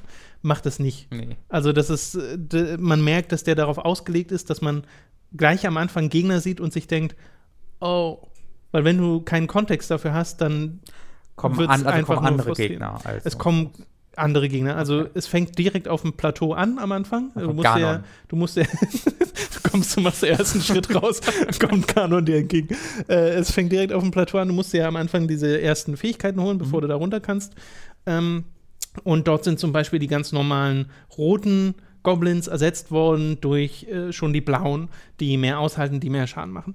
Und die Erfahrung, die ich jetzt gemacht habe, ist, dass erstmal, und das war ja schon im Hauptspiel teilweise so, aber hier ist es noch extremer, dass alles, was am Anfang da so rumkreucht und fleucht, dich one-hittet. Oh, also wow. du, du hast ja nur drei Leben am Mhm. Anfang und fast jeder dieser Gegner macht halt mehr als drei Leben Schaden. Mhm. So. Äh, das ist halt problematisch, weil auf dem Plateau selbst hast du noch relativ wenig Möglichkeiten, dagegen zu arbeiten. Wenn du runter bist, gibt es ja schon in Kakariko oder so, wo du die Rüstung kaufen kannst und so. Ähm, aber auf dem Plateau muss ich dann das erstmal so richtig schlucken, als äh, ich in der Distanz einen von diesen scheiß Zentauren gesehen habe. Oh, wow, und ich mir okay. dachte, den stellt ihr hier hin. Ja. Weil die können dich ja auch, die sehen dich ja auch gefühlt Mhm. auf 500 Meter Distanz und fangen dann an, ihre scheiß äh, Megapfeile zu schießen. Äh, das, äh, da muss ich ein bisschen lachen, Das dass ist sie, doch- dass sie das da gemacht Das ist haben. doch der, den man auch in der Hauptquartier wenn man diese Blitzpfeile einsammeln will, oder? Äh, genau, das, äh, da habe ich den, glaube ich, auch zum ersten Ich Mal auch, da getroffen, habe ich diese schon lange festgesteckt, weil ich nicht gerafft habe, dass ich den nicht besiegen muss. Genau, weil man ja drumherum Ich wollte den kann. besiegen, das ist viel zu schwierig, weil man nicht besiegen soll. Äh, und äh, davon gibt es ja mehrere in der Welt verteilt und die sind auch bekannt als so die schwereren Gegnern, äh, schwereren Gegner von Zelda und den gleich am Anfang zu haben, ohne irgendwelche Werkzeuge, Ja. ist halt problematisch. Was auch problematisch ist, ist, dass du nur bedingt die Gegner cheesen kannst, irgendwie, dass du zum Beispiel, wenn Goblins von einem Camp dich nicht entdecken und du aus einem Versteck heraus eine Bombe zu denen schmeißt und dann lässt du die Bombe unten explodieren, dann sind die alle ganz doll verwirrt und nehmen Schaden und da sie dich aber nicht sehen, gehen sie wieder an ihren Ursprungsplatz Ja. zurück und im Originalspiel könntest du jetzt quasi einfach nur noch mehr Bomben schmeißen. Äh, die regenerieren ihr Leben. Wow. Ja. alle, alle Gegner Alle Gegner Leben? regenerieren ihr Leben, wenn, ich glaube einfach nur, wenn sie nicht direkt mit dir im Kampf Ja. sind, sodass du sie nicht cheesen kannst. Ja. So, das macht das Spiel noch mal eine ganze Kanten schwerer. Kannst du zwei Bomben werfen? Äh, ja, die Bomben machen leider auch viel zu wenig Schaden. Stimmt, ja. Das ist das Problem, weil die machen so 5% des Lebens an Schaden. Also es würde einfach sehr lange dauern, Ja. selbst wenn man diese Taktik machen könnte. Das Spiel will von dir quasi, dass du vielen Begegnungen aus dem Weg gehst oder schleichst. Äh, oder halt auf andere Art und Weise die Umgebung nutzt. Was ich zum Beispiel immer mache, immer gemacht habe jetzt äh, auf dem Plateau und darüber hinaus im Master Mode, ist, wenn Gegner an der Klippe standen, es versucht, sie so zu drehen, Bomben so zu schmeißen, dass sie die Klippe runterfliegen. Und äh, dadurch sterben sie ja. Oder wenn Wasser da ist, sie versuchen ins Wasser zu schmeißen. Mhm. Was bei den Goblins noch funktioniert, weil die können nicht schwimmen. Wenn du aber gegen diese Lesalfos, diese, diese Echsen Mhm. kämpfst, äh, die kommen ja dann einfach wieder Ja. oder spucken aus dem, aus dem, aus dem Dings auf Mhm. dich zu. Was sie auch gemacht haben, überall auf der Welt sind jetzt so schwebende Plattformen, die von diesen Ballon-Squids getragen werden. also Okay, das gibt's ja. gibt's ja auch im Hauptspiel, ne? Und Diese Spucken. äh, genau, aber da sind sie, haben sie, also die selbst greifen nicht an, die sind einfach nur da, um diese Plattform zu tragen. Mhm. Müsst ihr euch einfach vorstellen, dass so Bretter von drei bis vier Ballons getragen werden und da drauf stehen dann Goblins, Ja. Mit äh, Pfeil und Bogen und schießen teilweise Bombenpfeile auf dich. Also ich wurde da auch schon von einem platt gemacht, bevor ich ihn, ich habe nur so irgendwie, es klingt so, als wäre ich ein Gegner in der Nähe. kam, kam der Bombenpfeil und äh, ich war halt tot. Ja. Äh, und ich bin schon auf dem Plateau extrem oft gestorben, weil das ist dann halt einfach so. Du hast auch nur einen Save. Also Mhm. du kannst nicht irgendwie noch mal eine Weile zurückgehen oder so. Also Du hast wirklich nur den einen Save und den Autosave zusätzlich. Ähm, das ist ein sehr interessantes Spielerlebnis bei diesen äh, Leuten, die auf Plattformen schweben. Die sind gar nicht so ein großes Problem, wenn du sie vorher entdeckst, weil du ja mit dem Pfeil einfach nur zwei dieser Ballons platt machen musst und dann fallen die so Ja. nach unten und meistens dann da sogar noch eine Truhe drauf und dann hast du sogar noch was davon. Äh, und äh, den Gegner auf dem Boden platt zu machen, ist deutlich leichter als so auf der Distanz, es sei denn, du hast sehr gute Pfeile und einen sehr guten Bogen. Und mir macht das gerade noch mal richtig, richtig viel Spaß, dieses Spiel so zu spielen, weil das einfach die Welt noch mal so ein bisschen remixt, weil man so glaubt, es zu kennen und ich kenn, erkenne ja auch vieles wieder. Was ein bisschen schade ist, zum Beispiel, dass die Sch Schreine, die ich bisher gemacht habe, die sind halt unverändert Okay. von dem, was ich jetzt Das sehe. ist Busy Work, ne? Äh, genau, dann ist es halt so dieses, ah, ich muss das nochmal machen, weil es ist auch sehr schwierig von einem Speicherstand, der äh, über 40 Stunden drin war und schon sehr viel Stamina hatte, zurückzugehen zu gar kein Stamina zu haben und quasi gar nicht sprinten Ja. oder klettern zu können. Äh, das musst du dir dann halt alles nochmal erspielen und das ist dann so ein bisschen der ja, der ermüdendere Teil äh, dieses Spiels. Aber ich habe ja zum Beispiel auch nicht alle Schreine gemacht Mhm. und war nicht, habe diese Welt nicht 100% erkundet, sondern gefühlt zur Hälfte. Deswegen bin ich jetzt auch schon wieder auf diverse Stellen gestoßen, die ich nicht kannte. Mhm. So, bin auch schon äh, wieder diesen Felsgiganten begegnet, äh, die so au erst aufsteigen, wenn du siehst, oh, da ist ein Stein, da kletter ich mal rauf und dann erhebt sich Ach so, dieser Stein ja. und ist einer dieser Golems. Gegen den hatte ich auch überhaupt keine Mhm. Chance am Anfang. Das ist halt so sehr interessant, nochmal komplett neu austarieren zu müssen. Gegen welche Gegner komme ich klar? Welche sollte ich eher vermeiden?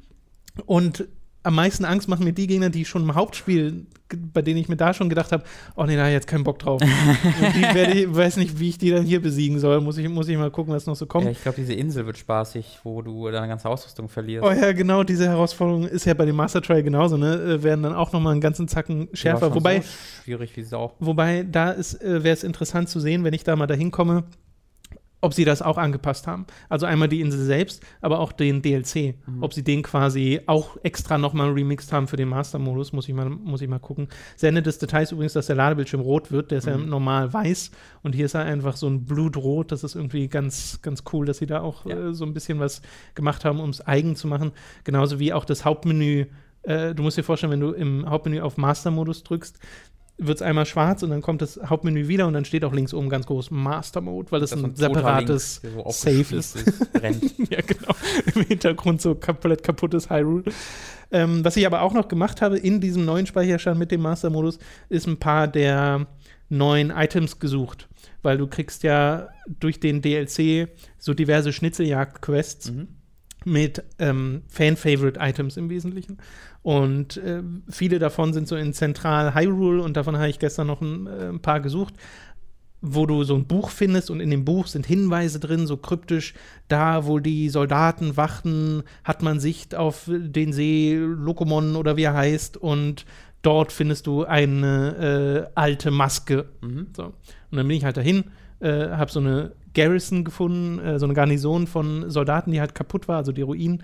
Und die war um den See drum, der da genannt wurde. Und habe dann halt gesucht und habe gesehen, ah, okay, hier mit dem, meinem Magnettool kann ich hier eine Truhe aus dem Boden heben. Die äh, ist so eine X-Truhe, die sind auch alle gekennzeichnet Okay. mit EX, damit du weißt, okay, das ist die. Und da war dann mit Joas Mask drin. Mhm. Äh, und das ist halt schon ganz lustig, wenn du dann mit Joas Mask aufhast und damit rumrennst. Macht die? Äh, die Beschreibung besagt, dass bestimmte Gegner mich schwerer entdecken. Es steht aber nicht drin, welche Gegner. Okay. Also muss ich noch rausfinden. Ja. Ich würde jetzt mal schätzen, vielleicht die Wächter, Ja. weil die ja diese Zielsuchdinger haben. Vielleicht ist da die Maske irgendwie, aber keine Ahnung. Also ist wirklich nur geraten, ich weiß es wirklich nicht. Ähm, und was ich noch gefunden habe, ist Midnas Helm Mhm. ähm, der auch relativ dort in der Nähe war. Irgendwelche Tempelruinen, denen das Wasser vom Fluss so und so küsst. Also so sind dann die Beschreibungen. Und dann gehst du halt auf die Karte, Guckst, musst natürlich entsprechend den Turm schon aufgedeckt haben, weil sonst ist das ja alles Klar. verdeckt und genau suchst dann so, hab den Flussnamen gesucht, hab dann geguckt, ah, das sieht aus wie Ruinen, bin Mhm. da hingegangen. Das ist schon sehr befriedigend, wenn dann diese, diese Schatzsuche einfach funktioniert sozusagen. Äh, und habe dann auch diese, diese, diesen Helm gefunden und der ist tatsächlich ziemlich gut. Der hat gute Verteidigung. Für den Anfang ist das jetzt gar nicht, gar Mhm. nicht verkehrt, dann den zu haben.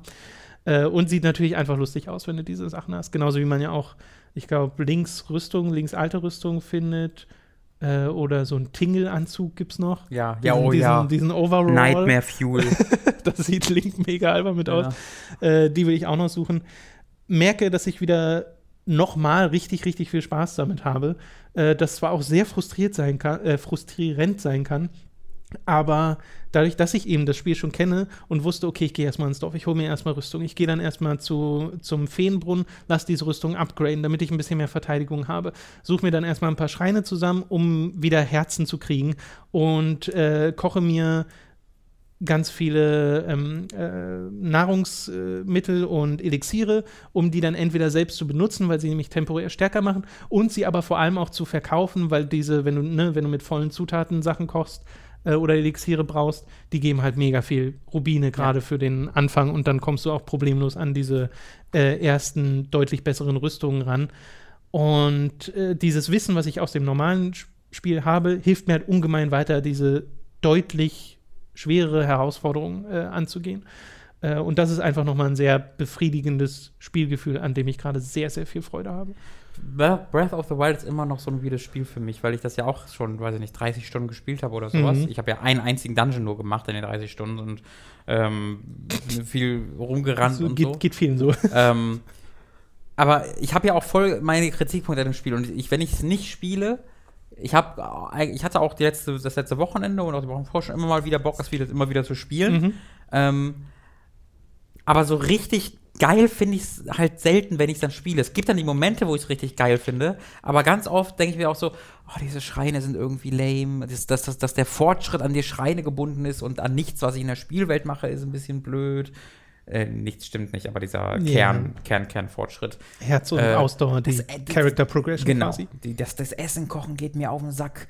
Äh, aber es ist dann trotzdem dieses phänomenale, diese phänomenale Welt, die du dort erkundest. Ähm, ich hätte gern, ich glaube, was, was es für mich über diesen Hügel bringen würde, wäre, ein- wäre ein besseres Kampfsystem. Ein, oder sagen wir mal eine, ein, ähm, ein anspruchsvolleres, ein etwas tiefgehenderes Kampfsystem, vielleicht eher. Hm. Ähm, das wäre, glaube ich, so das Ding, wo es mich dann nochmal über den Hügel bringen würde. Und dann Okay. vor allem, und, und ich bin halt einfach, also da, da, da können Leute für mich so für argumentieren, wie es geht, die zerstörbaren Waffen Achso, die bist du gehen für mich Fan von? konträr zu einfach dem Spielprinzip, dass ich besser werde mit der Zeit und mich an meiner Ausrüstung erfreue. Äh, weil egal wie, gu wie gut das Spiel ist, das ich finde, ich habe nie dieses Oh geil, sondern immer so oh, okay, weil ist ja eh bald Mhm. weg. Ähm, und wenn ich mir wenn ich mir jetzt einfach vorstelle in meinem, im, im, im, im Kopf, wie, wie ich dieses Spiel spielen würde, mit einfach immer besser werdender, konstant bleibender Ausrüstung, da- das fände ich nochmal richtig geil. Ähm, aber trotzdem habe ich immer Bock, es nochmal zu spielen Hm. und werde es auch. Also, wenn ich, im August bin ich mal eine Woche weg, da werde ich es auch äh, viel spielen. Ähm, ist ein schwierig. Ich glaube, das ist so ein Spiel, was ich mit einem Jahr Abspa Abspa Abstand ähm, nochmal gerne ausführlich angucken Okay. würde. Kann ich äh, ehrlich gesagt total verstehen, dass diese einzelnen Punkte bei dir dann weniger zünden, weil wenn ich hätte nie gedacht, dass mich dieses, diese kaputtgehenden Waffen, Schilde und ähm, Bogen und sowas, Mhm. dass mich das so wenig stört in diesem Spiel. Ähm, das Es war stört mich auch nicht so wirklich, muss ich sagen. Ich glaube einfach, dass die, mich die, dass die Alternative mir noch viel mehr Spaß machen würde. So rum ist. Also ist jetzt nicht so, dass ich Okay, sage, oh verstehe. fuck, diese scheiß Waffe. Ja, ja. Sondern ich mir einfach, hm, naja, okay. Aber es stört mich jetzt nicht, aber ich glaube, die Alternative würde mir noch mehr Spaß machen. ähm, Nur um das klar zu machen. Kann ich verstehen. Ich glaube, es sollte einfach so ein. Es gibt ja spezielle Waffen im Spiel, aber selbst die gehen kaputt. Die Mhm. kannst du dir dann halt wiederholen an äh, bestimmten NPCs und so. Aber ähm, da war ja auch so mein Ding, äh, ich glaube, das habe ich auch mal in einem Podcast erwähnt.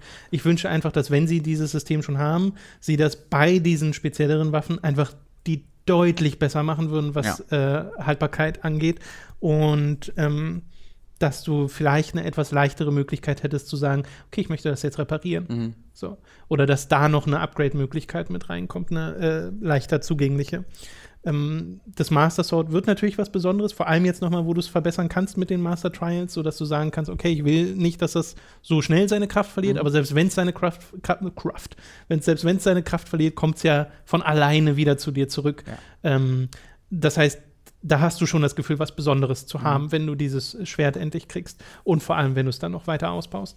Und das ist auch etwas, was ich jetzt zum Beispiel merke, was ich brauche, in diesem Master-Modus, äh, weil es wäre einfach gut, so eine Waffe zu haben, auf die ich immer zurückfallen kann. Ja. Weil gerade jetzt am Anfang, ich berste ja durch meine ganzen Waffen durch. Ja. Äh, man findet natürlich auch mega viele äh, in der Welt. Also das, das, man merkt, dass das Spiel darauf ausgelegt ist, weil es dir eben auch Waffen en masse entgegenschmeißt. Also ist es jetzt nicht so, dass man jemals Nein. gar keine Waffe in der Hand hat. Das ist mir nicht einmal passiert. Mhm. Ähm, und sei es nur ein Stock, aber du hast immer irgendwas in der Hand. Naja, vor allem, und vor, vor allen Dingen lässt da jeder Gegner, den du besiegst, deine Waffe, deine Waffe fallen und dadurch gehen deine Waffen ja kaputt. Das heißt, sehr Genau. wahrscheinlich ist es so, bevor deine Richtig. Waffe kaputt geht, findest du schon allein Richtig, vom Besiegen richtig. Gegner neue. Und was das Spiel ja auch möchte von dir, dass du gar nicht immer mit deiner Waffe kämpfst, dass Ja. du auch die Bomben benutzt, dass du die Physik des Spiels benutzt, dass du, du kannst ja, ne, einen Stein, der von einem Camp von Goblins wegliegt, den kannst du ja mit Stasis Mhm. äh, still machen, haust dann gar ganz oft drauf und dann schießt der wie ein Geschoss zu denen.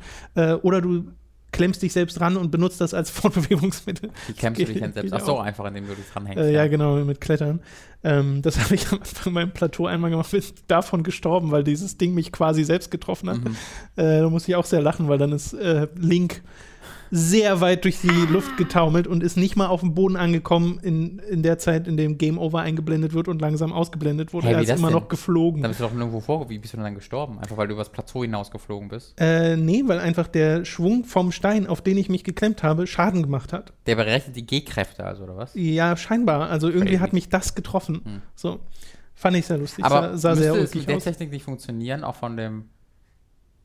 Man müsste vom Plateau, Plateau. sich runter katapultieren Geht können. das? Ich weiß halt nicht, ob man das überlebt. Weil, genau, weil ich dachte, ich hatte gehört, dass man dass es keine Möglichkeit vom Plateau gibt. Ich bin der Meinung, es geht auch nicht. Also selbst wenn man es irgendwie schafft, gibt es vielleicht Mechaniken im Spiel, dass sie sagen, nee, hier, Ich meine, fehlt halt das, der. dir fehlen halt alle, Ja. also dir können potenziell alle Werkzeuge fehlen, die Ja, du ja, brauchst. Ja, Äh, vor allem, weil du nicht mehr hochkommen würdest, genau.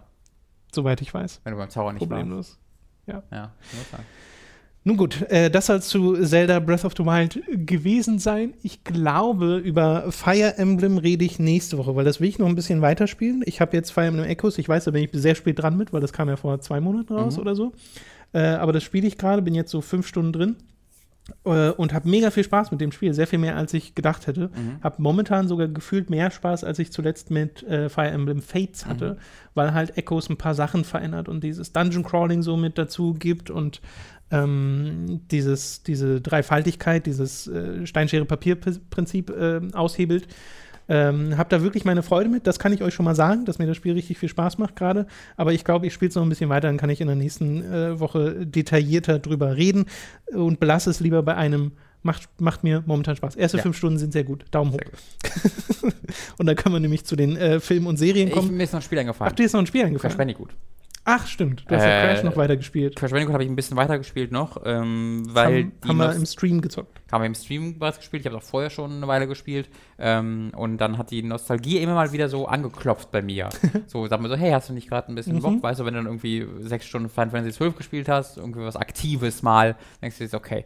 Ähm, diese Nostalgie wurde dann immer sehr schnell von der Realität ähm, eingeholt. Ich möchte die These aufstellen, tatsächlich. Ich möchte jetzt die, die, die endgültige These Oh, an diesem Punkt aufstellen, dass Crash Bandicoot kein gutes Videospiel ist.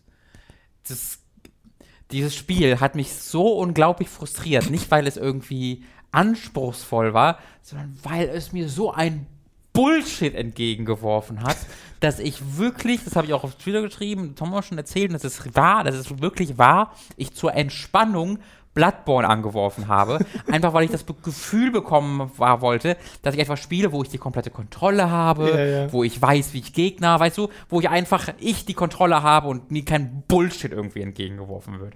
Aber da gab es halt ein so ein fucking Level. Ich glaube, es war in Crash Bandicoot 3, aber ich, es kann auch eins oder zwei gewesen sein, ich bin mir nicht sicher. Wo du wieder zu der Kamera hinrennst und das war wieder ein Dinosaurier, der entgegenrennt. Ich glaube, es war drei tatsächlich.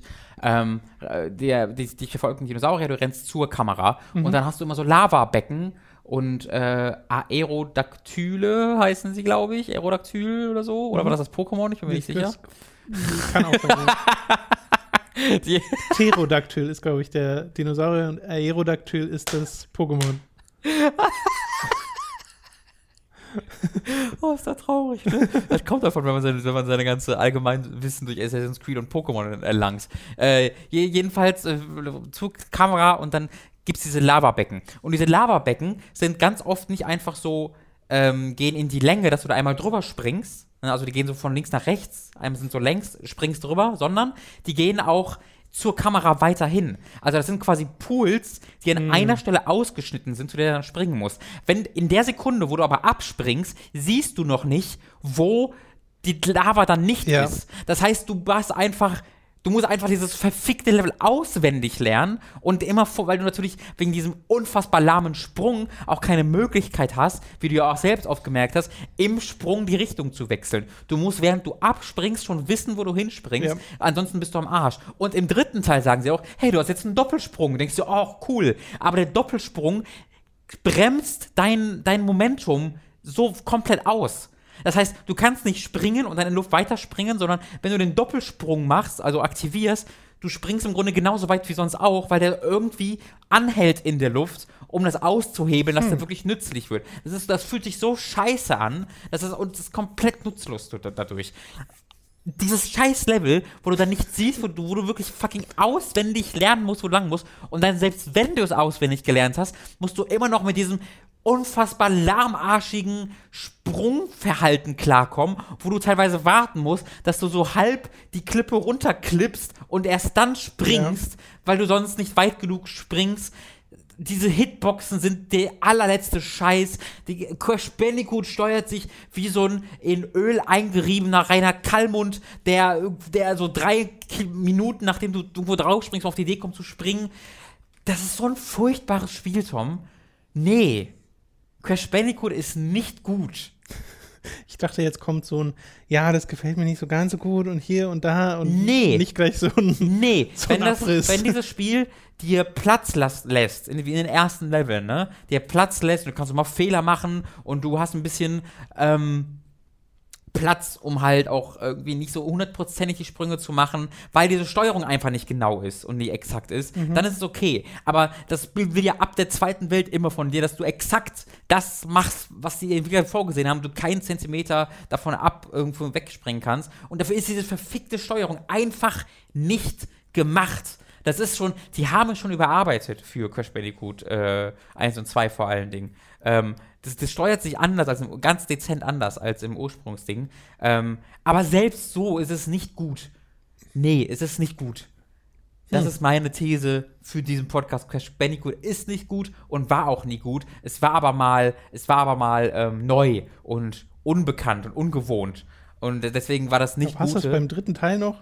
Nee, das aber beim, ja, dadurch ist das ja jedes Jahr erschienen, hatte, hatte das Genre nicht so wirklich Zeit, hm. sich zu verbessern, weil es immer schon das Neue hinterhergeworfen wurde. Aber es kam nun mal vor Crash Bandicoot 1 in Japan schon Mario 64 raus, was heute auch ein bisschen anders ist zu spielen, nicht mehr perfekt, aber vergleich mal fucking Mario 64 heute mit motherfucking Crash Bandicoot. Klar, aber da würde ich noch zumindest anbringen, dass Crash Bandicoot auch was anderes sein wollte als Mario 64, weil das ja diesen offenen Aspekt hat. Und das wollte ein 3D-Jump-Run sein, konnte es aber nicht so gut. Naja, aber so richtige 3D-Jump'n'Run-Elemente hast du ja nicht so richtig. Es ist ja entweder Sidescroller oder dieses dir entgegenkommen. Aber das ist ja 3D. Naja, aber doch nicht das, was Mario ist. Weißt nee. du nicht, was ich meine? Einfach nur, dass du in Mario bist du doch komplett frei. Ja, das ist dann Open World, ja, bis zu einem gewissen Punkt. Aber. Richtig. Aber, aber das ist eine andere Art von 3D-Jump'n'Run als das, was Crash Bandicoot ist. Ja, besser. Und ich glaube aber, Also mir gefällt das im Prinzip auch schon besser als äh, Crash Bandicoot. Ich glaube aber, wenn zum Beispiel entweder, also am besten wäre es natürlich, wenn die Steuerung einfach auf den Punkt gebracht und präzise wäre und dann noch das Leveldesign so angepasst ist, dass es nicht in den späteren Levels immer in Trial and Error endet, dass dann das grundlegende Prinzip von Crash Bandicoot Spaß macht, weil ich ja gemerkt habe, dass ich in einigen der Levels jetzt am, im Stream auch durchaus meinen Spaß hatte, weil mir das Spiel ja sehr sympathisch ist per se. Aber ähm, wenn ich mir dann überlege, ich meine, klar, bei einem, während des Livestreams ist es sowieso nochmal eine andere Spielerfahrung, als wenn man es privat spielt. Ähm, aber wenn du schon so frustriert bist davon und ich dort schon so frustriert und ich mir überlege, dass das ja potenziell eher schwerer wird, weil mhm. das die zweite Welt war, in der ich da gerade mal war. Ja, ich hasse halt, es gibt das so. ist halt so. Äh, auch nicht unbedingt die, äh, die Plattformer-Erfahrung, die ich gern habe, weil wenn ich so ein Prinzip haben möchte wie einen Trial and Error Jump'n'Run, dann doch so wie Super Meat Boy, dass es komplett darauf ausgelegt ist ähm, und nicht, dass ich so einen großen Part dann nochmal spielen muss. Oder dass es einfach so diese, weißt du, äh, es sind diese Art Tode, bei der du bei der Hälfte nicht das Gefühl hast, dass das deine Schuld Genau, ist. du weißt, du, du kannst oft nicht sehen, welche Gegner du angreifen kannst und welche du nicht angreifen kannst. Du kannst ab und zu nicht sehen, wo du draufspringen kannst, wo du nicht draufspringen kannst. Du, ganz oft ist es so, dass du irgendwie so von Klippen abrutscht. Ja, also du landest auf so einer Klippe, aber Ja. gleichzeitig rutschst du so nach vorne ab. Das ist ungenau und frustrierend. Ich äh, habe ja auch gerade eigentlich nicht wirklich das Prinzip von Crash Bandicoot kritisiert, sondern einfach nur die Ausführung. Also, wenn man jetzt mal ganz weit fasst, war sowas wie Super Mario 3D World, war die Wii U-Version, oder? Mhm. Auch nicht so viel anders. Da bist du auch relativ äh, linear durch ähm, mit vorgegebenen Kameraperspektiven durch Level gerannt, die dann aber noch natürlich deutlich breiter aufgebaut waren und so. Ähm, aber dass das dass, dass dieses generelle Spielprinzip funktionieren kann, das will ich hier überhaupt gar nicht irgendwie in Zweifel stellen. Ich sage nur, dass Crash Bandicoot es nicht kann. In diesen drei Spielen zumindest nicht, weil diese, weil die einfach, du hast halt zwei essentielle Sachen für einen Jump'n'Run und das sind Steuerung und Leveldesign. Und diese beide sind nicht gut in Crash Bandicoot. Das Spiel funktioniert immer nur trotz des Leveldesigns und trotz der Steuerung. Und äh, sorry, nee.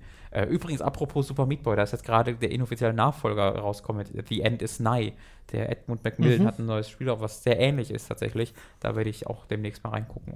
Alles klar. Ja. Dann äh, lass uns doch von diesem frustrierenden Spiel wegkommen hin zu einem sehr, sehr guten Film, den wir am Wochenende Yes. nachgeholt haben, nämlich äh, in Vorbereitung auf Planet der Affen. Nein, tu es nicht. Survival. Ich habe schon vergessen, Survival war es, Ja. ne? Äh, oder im Original War, War of the Planet of the Apes. Vor. For the Planet of the Apes. Goddammit. Diese, diese, diese Filmnamen. ähm, wir haben zusammen, nachdem du solo schon den ersten Teil dieser neuen Mhm. Trilogie geschaut hast, äh, den zweiten Teil geschaut, nämlich äh, Revolution. Genau. Äh, Oder? äh, Rise, Nope. nee, Dawn of the Planet of the Apes. Ja. Rise of the Planet of the Apes ist, der erste. Genau. Es ist, ja, es ist verwirrend, tut mir leid. Ähm, und den zweiten kannte ich noch gar nicht. Also den haben wir mit Dani zusammengeschaut und Dani kannte ihn auch noch nicht. Und du meintest, du hast den schon mal so nebenbei geguckt. Genau, ich habe den geguckt, ohne irgendwas vom ersten Teil noch in Erinnerung zu haben oder nachzugucken. Äh, und ja, halt wirklich so.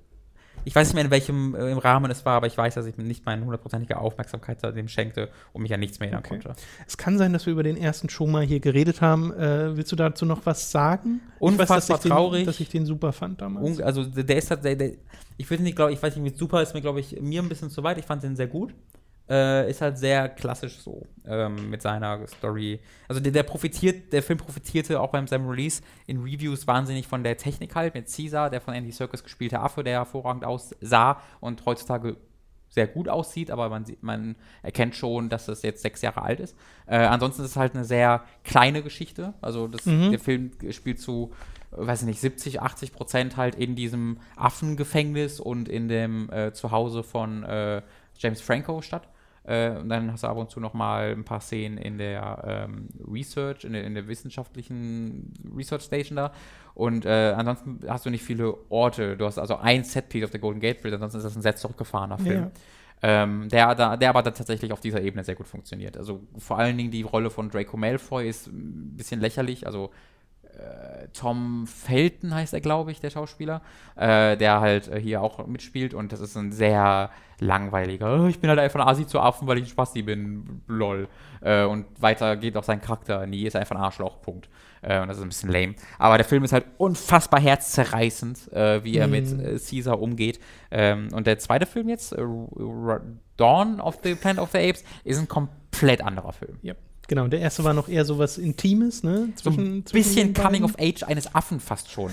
du siehst halt, wie dieser Affe von dem unschuldigen kleinen Ja, Baby ja, ja. zu diesem Badass Alpha-Leader wird. Nachdem er auch die Realitäten der Forschung da mitbekommen hat und so. Genau, und äh, den habe ich ja jetzt auch zum ersten Mal gesehen, den äh, zweiten. Und wie Robin schon sagte, der macht ein bisschen größeres Fass auf, weil die Affen ja jetzt äh, in ihrem, also es spielt erstmal zehn Jahre später, Ja. äh, die Affen um Caesar rum haben so einen komplett eigenen Stamm im Wald errichtet. Äh, die Menschen sind extrem dezimiert worden von diesem Simian-Flu-Virus, der rumging und einfach mal Großteil der Menschheit. Ich glaube, sie sagen Hälfte irgendwie äh, irgendwann im Verlauf des Films. Ja, also auf jeden Fall sehr, sehr viele Leute umgebracht hat. Ja. Äh, und die leben da, also es erinnert, ist so die Art Postapokalypse, so sieht zumindest aus wie in einem Last of Us. Alles ist so ein bisschen überwuchert und kaputt mhm. äh, von den Städten, aber es gibt schon noch die. Ähm, die Menschenmengen, die sich dort ansiedeln und äh, versuchen dort ihr Leben zu leben, äh, die aber merken, oh, uns geht die Energie aus, wir brauchen Strom irgendwo her. Oh, hier ist ein Damm in der Nähe, lass mal dahin gehen. Äh, dummerweise ist der Affenstamm genau beim Damm mhm. und äh, der Konflikt ist also schon vorprogrammiert. Die Menschen wollen an den Affen vorbei, äh, wollen halt äh, einfach nur den Damm wieder in Betrieb nehmen und die Affen wollen halt nicht, dass die Menschen kommen, weil ganz viele Affen mögen die Menschen halt nicht wegen eben diesen Forschungs, der Forschungsvergangenheit. Während aber die Menschen auch nicht alle irgendwie Bescheid wissen, dass das intelligente Affen sind, ja. die teilweise reden können und sowas, sondern für die sind es Affen. Ja. So. Und äh, es fängt ja auch an mit so einer ganz kleinen Gruppe von Menschen, die da hinkommen zu den Affen, die dann einen von den Affen anschießen in Angst und mhm. Panik und dann aber wieder vertrieben werden. Und äh, du hast halt den Grund, Konflikt, dass du so eine kleine Gruppe aus Menschen hast, denen äh, der Film auch die meiste Zeit folgt. Die wollen einfach nur mit den Affen reden, sozusagen. wollen die überzeugen, hey, wir wollen hier nur den Damm in Betrieb nehmen, mhm. mehr wollen wir nicht. Aber gleichzeitig im Hintergrund äh, das Ultimatum haben von dem, ähm, von Gary Oldman, der im Wesentlichen so ein bisschen diese Menschen dort anführt, mhm. ähm, der gesagt hat, ja, wenn ihr das nicht schafft innerhalb von drei Tagen, kommen wir halt und machen die alle tot. Ja. So weil wir halt den Strom brauchen, weil sonst sind wir hier erledigt ja. innerhalb kurzer Zeit. Ja. Ähm, und die Affen wollen ja nur in Frieden leben. Es gibt da noch ein, kleine, ein, kleines Detail in dem Storytelling, was ich sehr cool fand. Ähm, es ist halt nicht so, dass ähm, also sie, sie haben einen sehr genauen oder sie, sie geben einen sehr vagen Grund tatsächlich, der aber sehr einleuchtend ist für diese für dieses Stromdilemma, denn die hatten nicht immer Strom. Also in diesen zehn Jahren haben die schon ohne Strom gelebt, vor allen Dingen die meiste Zeit. Und ähm, die Charaktere deuten immer mal wieder so an, wie furchtbar diese Zeit war. Äh, also die, die, fast jeder dieser menschlichen Charaktere hat irgendwie irgendeinen Teil seiner Verwandtschaft verloren. Seine Frau, seine Eltern, seine Kinder und so. Also jeder hat da irgendjemanden verloren, äh, der dem, dem nahe liegt. Und ähm, sie deuten halt ab und zu so an, so wir können nie wieder dahin zurück, äh, irgendwie, wo wir, wo wir waren, ohne, mhm. ohne den Strom und einzeln uns gescattert, dass du halt wirklich das Gefühl bekommst, ohne dass da genaue Vorgänge beschrieben werden, dass das wirklich die furchtbarste Postapokalypse war, wo jeder jeden fertig gemacht hat, äh, getötet hat, umgebracht hat für Essen und sowas. Und dass sie jetzt quasi gerade erst seit ganz kurzer Zeit ähm, diese menschliche Kolonie quasi errichtet haben und friedlich miteinander leben und die halt diese Energie, die, die, der Strom ähm, wichtig dafür ist, um diese Kolonie aufrechtzuerhalten mhm. und um den Glauben an die Zukunft aufrechtzuerhalten. Ansonsten, dass wieder zurückgeht zu diesem anarchischen äh, Zuständen, wo einfach äh, Menschen äh, Furchtbares angetan wird. Und das fand ich einen sehr eine schöne Idee, weil sie hätten halt auch einfach sagen können, so, wir hatten die ganze Zeit Strom und das geht jetzt weg und das wollen wir aus Prinzip nicht. Aber ähm, das war jetzt nicht diese Prinzipiensache, sondern es war was ganz Konkretes. Wir haben es schon erlebt. Ja, Erfahrungswerte. Ähm, und wir können dahin nicht zurück, weil wir unsere Kinder davor beschützen müssen. Was ich finde, ein sehr cleverer Kniff war. Es ist generell ein sehr cleverer Film, auch ja. in der Art und Weise, wie es halt immer die Motivation der, der verschiedenen Seiten darstellt, weil du keine einfach so sagen kannst, okay, das sind jetzt die Bösen ja. oder das sind jetzt die Guten. Jetzt klingelt es kurz, wir äh, cutten. Was ich sagen wollte, ist, dass es äh, moralische Grauzonen gibt im Wesentlichen. Dass du auf beiden Seiten nicht dieses Gefühl hast, okay, das ist jetzt einfach total eindeutig, dass ich jetzt für die sein muss, sondern du kannst die Motivation nachvollziehen und sie machen es halt auch sehr smart, indem sie allen Seiten Charaktere geben, die äh, eine sehr hasserfüllte Ansicht haben, die voreingenommen sind und das aber auch nicht einfach so, in den meisten Fällen, sondern mhm. weil es halt irgendwo dran liegt. Ja. Dass halt die Affen schuld sein sollen an diesem Virus, aber ja eigentlich auch nichts dafür können, weil es Laborexperimente waren. Oder dass die alle Menschen halt scheiße sind, weil die Laborexperimente an den Affen gemacht haben, auf der anderen Seite so. Äh, was ich nicht so mag, ist, dass du dann so Sachen hast wie der Arschloch-Charakter, der sich sehr schnell als dieser identifiziert und so ziemlich immer das macht, was du glaubst, was der Arschloch-Charakter als nächstes macht und äh, in diesem auf dieser Ebene keine Überraschung da hatte. Also er ist einfach nur da, um ab einem, ab einem bestimmten Punkt Konflikte auszulösen. So. Nee, das ist die Sache. Ich finde halt, das schon überraschend, weil der löst die Konflikte halt nicht so aus, wie ich gedacht hätte.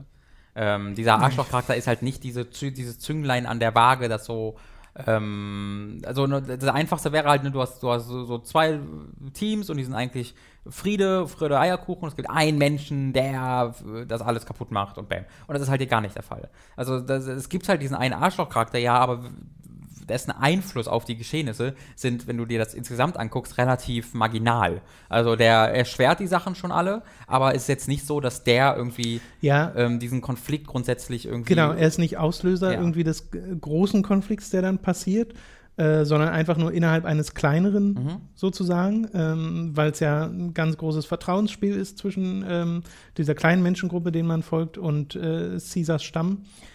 Aber selbst innerhalb dessen fand, empfand ich das jetzt nicht als irgendwie unerwartet, was dort passiert ist, sondern dachte mir so, ja, okay. Also ich fand unerwartet, wie sie damit umgegangen sind. Nicht, was er gemacht hat, sondern ähm, was die Konsequenz daraus war, was er machte. Weil in, ich habe das Gefühl, in jedem anderen Film wäre das der Charakter gewesen, hätte er das gemacht und das wäre dann so Krieg. So. Äh, und der Film macht's halt, äh, macht's halt sich, der Film macht sich sehr schwierig, äh, diesen Konflikt auszulösen. Weißt du, du hast ganz, ganz viele Punkte, wo man sich denkt, okay, jetzt, okay, jetzt, okay, Genau. jetzt. Aber die Charaktere machen dann die klugen Dinge. Weißt du, in, das ist immer das Frustrierende in dieser Art von Filmen, wo zwei Seiten, die eigentlich das Gute oder die eigentlich nichts Böses wollen, sich dann am Ende in Konflikt geraten, hast du immer dieses eine Missverständnis oder irgendwas, wo man einfach nur miteinander reden müsste. So. Ja. Dann denkt man sich, warum? Sag doch einfach Entschuldigung, sag doch einfach das. Und das haben wir auch mehr, ein, zwei Mal gesagt. Und dann haben die das tatsächlich auch gesagt. Also ich habe das Gefühl, diese Charaktere haben alles ihnen Mögliche dafür getan, Genau. dass der Konflikt nicht ausbricht. Und das finde ich halt hervorragend. Das hast du so selten in Filmen, dass du dich nicht aufregst, dass du sagst, ach Kacke, Mann, warum machen die einfach das? Und das wiederum führte dann dazu, dass ich ab einem gewissen Punkt in diesem Film auch einfach nicht mehr wusste, wo er hinführt. Weil dieser Film halt an dem Punkt, wo er eigentlich aufhören könnte, auch noch weitergeht. Und ähm, so ein bisschen so die Seiten in eine Art und Weise äh, dreht, wie ich es nicht erwartet hätte. Also der Film hat mich einfach viel überrascht. Nicht damit, dass jetzt es diesen einen Arschlochcharakter gibt, das stimmt, das war ein sehr bekannter Trope, aber wie dieser Film mit diesem Ja. Arschlochcharakter umgeht und was für Konsequenzen daraus zieht und äh, wie dieser Film allgemein dann zu diesem Konflikt führt, ähm, das fand ich super gut. Ja, ich auch insgesamt an ganz vielen Stellen auch begeistert davon, wie subtil er sich erzählt, Mhm. dass die das halt, und da kommt natürlich auch die Technik wieder ins Spiel, geschafft haben, dass man einfach nur in das Gesicht dieses Affen schaut und ganz genau weiß, was mir das gerade sagen will und Ja. da so viel draus lesen kann, auch einfach nur durch Körpersprache oder sowas, weil ja zum Beispiel die Affen, die haben ja eher so eine Zeichensprache, mit der sie sich unterhalten, was dann untertitelt wird. Ähm, an, an manchen Stellen hättest du den Untertitel gar nicht Mhm. Ja, gebraucht, weil auch du gedacht. es auch so verstanden hättest. So. Äh, und das finde ich halt super beeindruckend. Auch das, ähm, ich mag total, wie es dann am Ende zum Konflikt kommt, weil da einfach sehr viel Ironie mitschwingt Ja. Äh, und das alles so, also so, so, so bitter ist an bestimmten, wenn man es von einer bestimmten Perspektive betrachtet und sich überlegt, was eigentlich die ganzen Charaktere wollen Mhm. in diesem, diesem Ding. Äh, und dass du dir so denkst, ja, es gibt eindeutig einen Weg, wie sie es alle bekommen könnten, ohne dass ein, ein Konflikt ausbricht, Ja. ein Krieg ausbricht. Äh, und dann wird es ja aber nun mal, dann kommt es ja nun mal zu einem Konflikt so.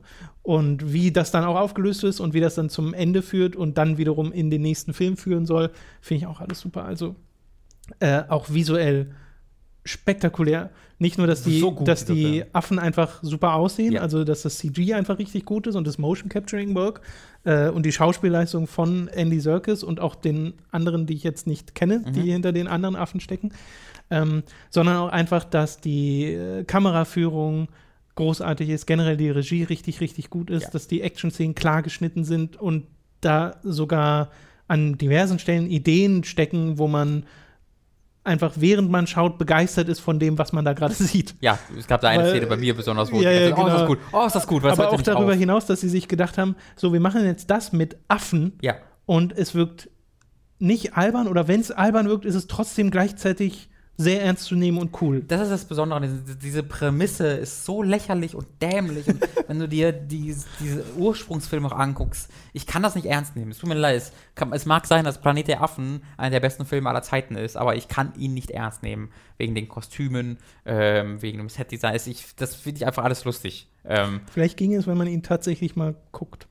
Vielleicht ist das nach zehn Minuten wieder vorbei. Ja, das kann, das kann tatsächlich sein. Aber ich finde halt, wenn ich das vergleiche mit diesem Film, der halt auch auf Pferden reitende irgendwie Orang-Utans zeigt, ähm, das sollte nicht, auf Pferden reiten unter Orang-Utans sollten nicht in einem ernsten Film vorkommen dürfen, ohne dass ich ihn schlecht finde. Aber es, es, klappt und es wirkt nicht schlecht, sondern es, es, wirkt, es wirkt alles in sich total stimmig. Äh, und die Regiearbeit ist, wie du gesagt hast, absolut hervorragend. Es gibt da wirklich zwei, drei Einstellungen, die sich ganz, ganz fest, also die ich jetzt nicht nochmal vergessen werde, weil die so toll waren. Ähm, und am Ende dieses Films sind die Charaktere, ähm, vor allem natürlich Caesar, an einem Punkt angekommen, angekommen die wahnsinnig interessant sind. Mhm. Ähm, ich freue mich sehr, sehr darauf, War, War, for the Planet of the Apes zu sehen, einfach weil ich sehr gespannt darauf bin, wie die verschiedenen Figuren, ich weiß jetzt ja gar nicht, ob es da einen großen Zeitsprung wieder gibt und ob da irgendwelche menschlichen Charaktere überhaupt drin vorkommen oder so. Wahrscheinlich wieder nicht. Ähm, aber ich bin total interessiert daran zu sehen, wie diese Figuren mit diesem Krieg, den es ja gibt, wenn man dem Titel glauben darf, umgehen werden. Mhm. Ähm, freue ich mich sehr drauf. Ja, ich auch. Und bin auch sehr froh, dass wir den jetzt nochmal geschaut haben, dass äh, wir den nachgeholt haben, weil auch bei mir hat das nochmal ordentlich Vorfreude geweckt für diesen Film. Und wenn man die ersten Kritiken sich anschaut, dann nochmal bessere ist das einfach nochmal, haut ja. das nochmal richtig rein. Da ja. bin ich super gespannt drauf, ja.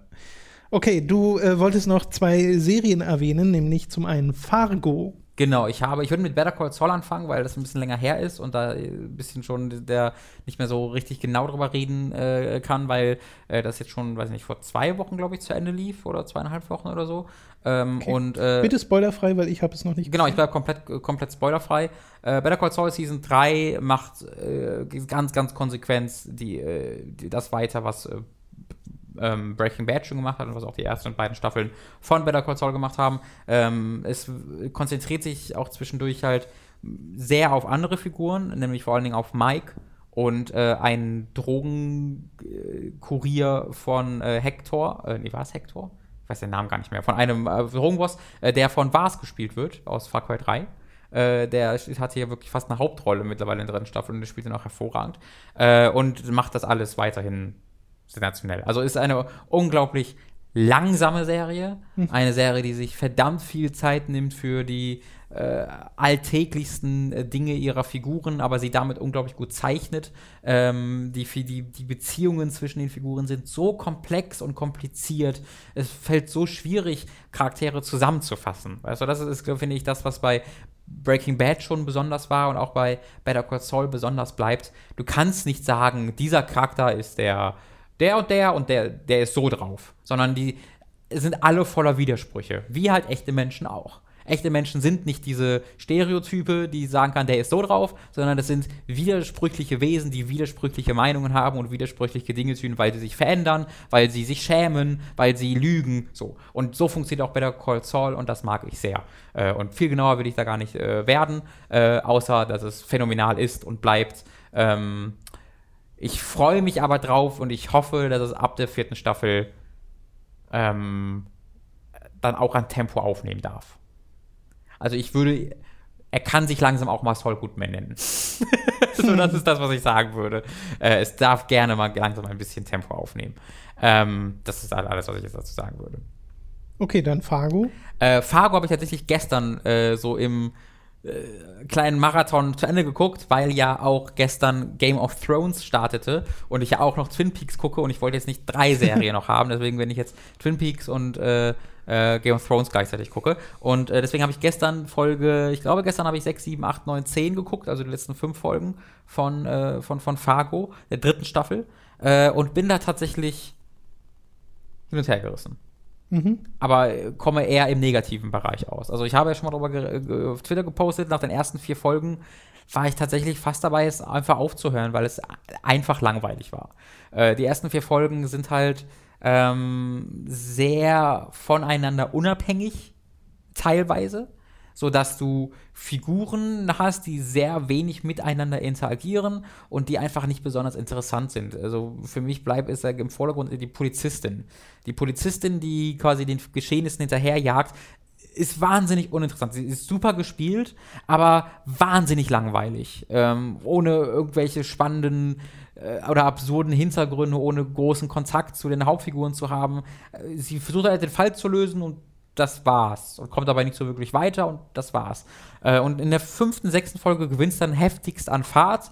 Äh, das sich dann aber auch wieder verliert. So, es gibt mehrere Timeskips in der Serie. Du hast ganz oft das Gefühl, dass die Serie so, ja und jetzt, äh, ja jetzt ist halt später. So, mal gucken, was jetzt ist. Ähm, weil die, das Thema dieser Staffel, also ist auch Thema allgemein von Fargo, aber ganz besonders von dieser Staffel ist halt einfach ja, shit happens, so Zufälle passieren. Und das war ja immer von Fargo, dass einfach Zufälle, Zufälle passieren und im Hintergrund versuchen Figuren irgendwie zu verstehen, mhm. aus ihrer eigenen Perspektive, was da gerade passiert ist. Und keiner kann es verstehen, weil nur wenn du das große Ganze hast, äh, kannst du raffen, warum da irgendwie die ganzen Zufälle passiert sind. Aber die gehen halt hier so weit damit, dass diese Zufälle auch jegliche Spannung aushebeln weil es nicht besonders spannende Zufälle sind zu größten Teilen, sondern einfach so denkst du, oh ja, okay, ja, und jetzt?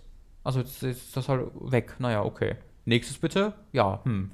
Und so war ich dann die ganze Zeit da, dass diese Figuren mich nicht gepackt haben, das, was die machten, mich nicht gepackt haben, dass mich äh, die Geschehnisse einfach kalt gelassen haben. Und das war, ist dann von einzelnen Momenten der Spannung tatsächlich ausgehebelt worden. So, vor, besonders bei Folge 5, 6 war ich wieder voll dabei, aber dann auch später verliert es sich wieder total im Sachen passieren, weil sie halt passieren und diese Charaktere sind nicht sonderlich interessant und reagieren auch auf nicht sonderlich interessante Art und Weise darauf und dann ist die Serie vorbei, ohne dass ich da viel von wegnehme. Also die ersten zwei Staffeln finde ich immer noch großartig, besonders die erste Staffel, die so krass von Martin Freeman profitiert.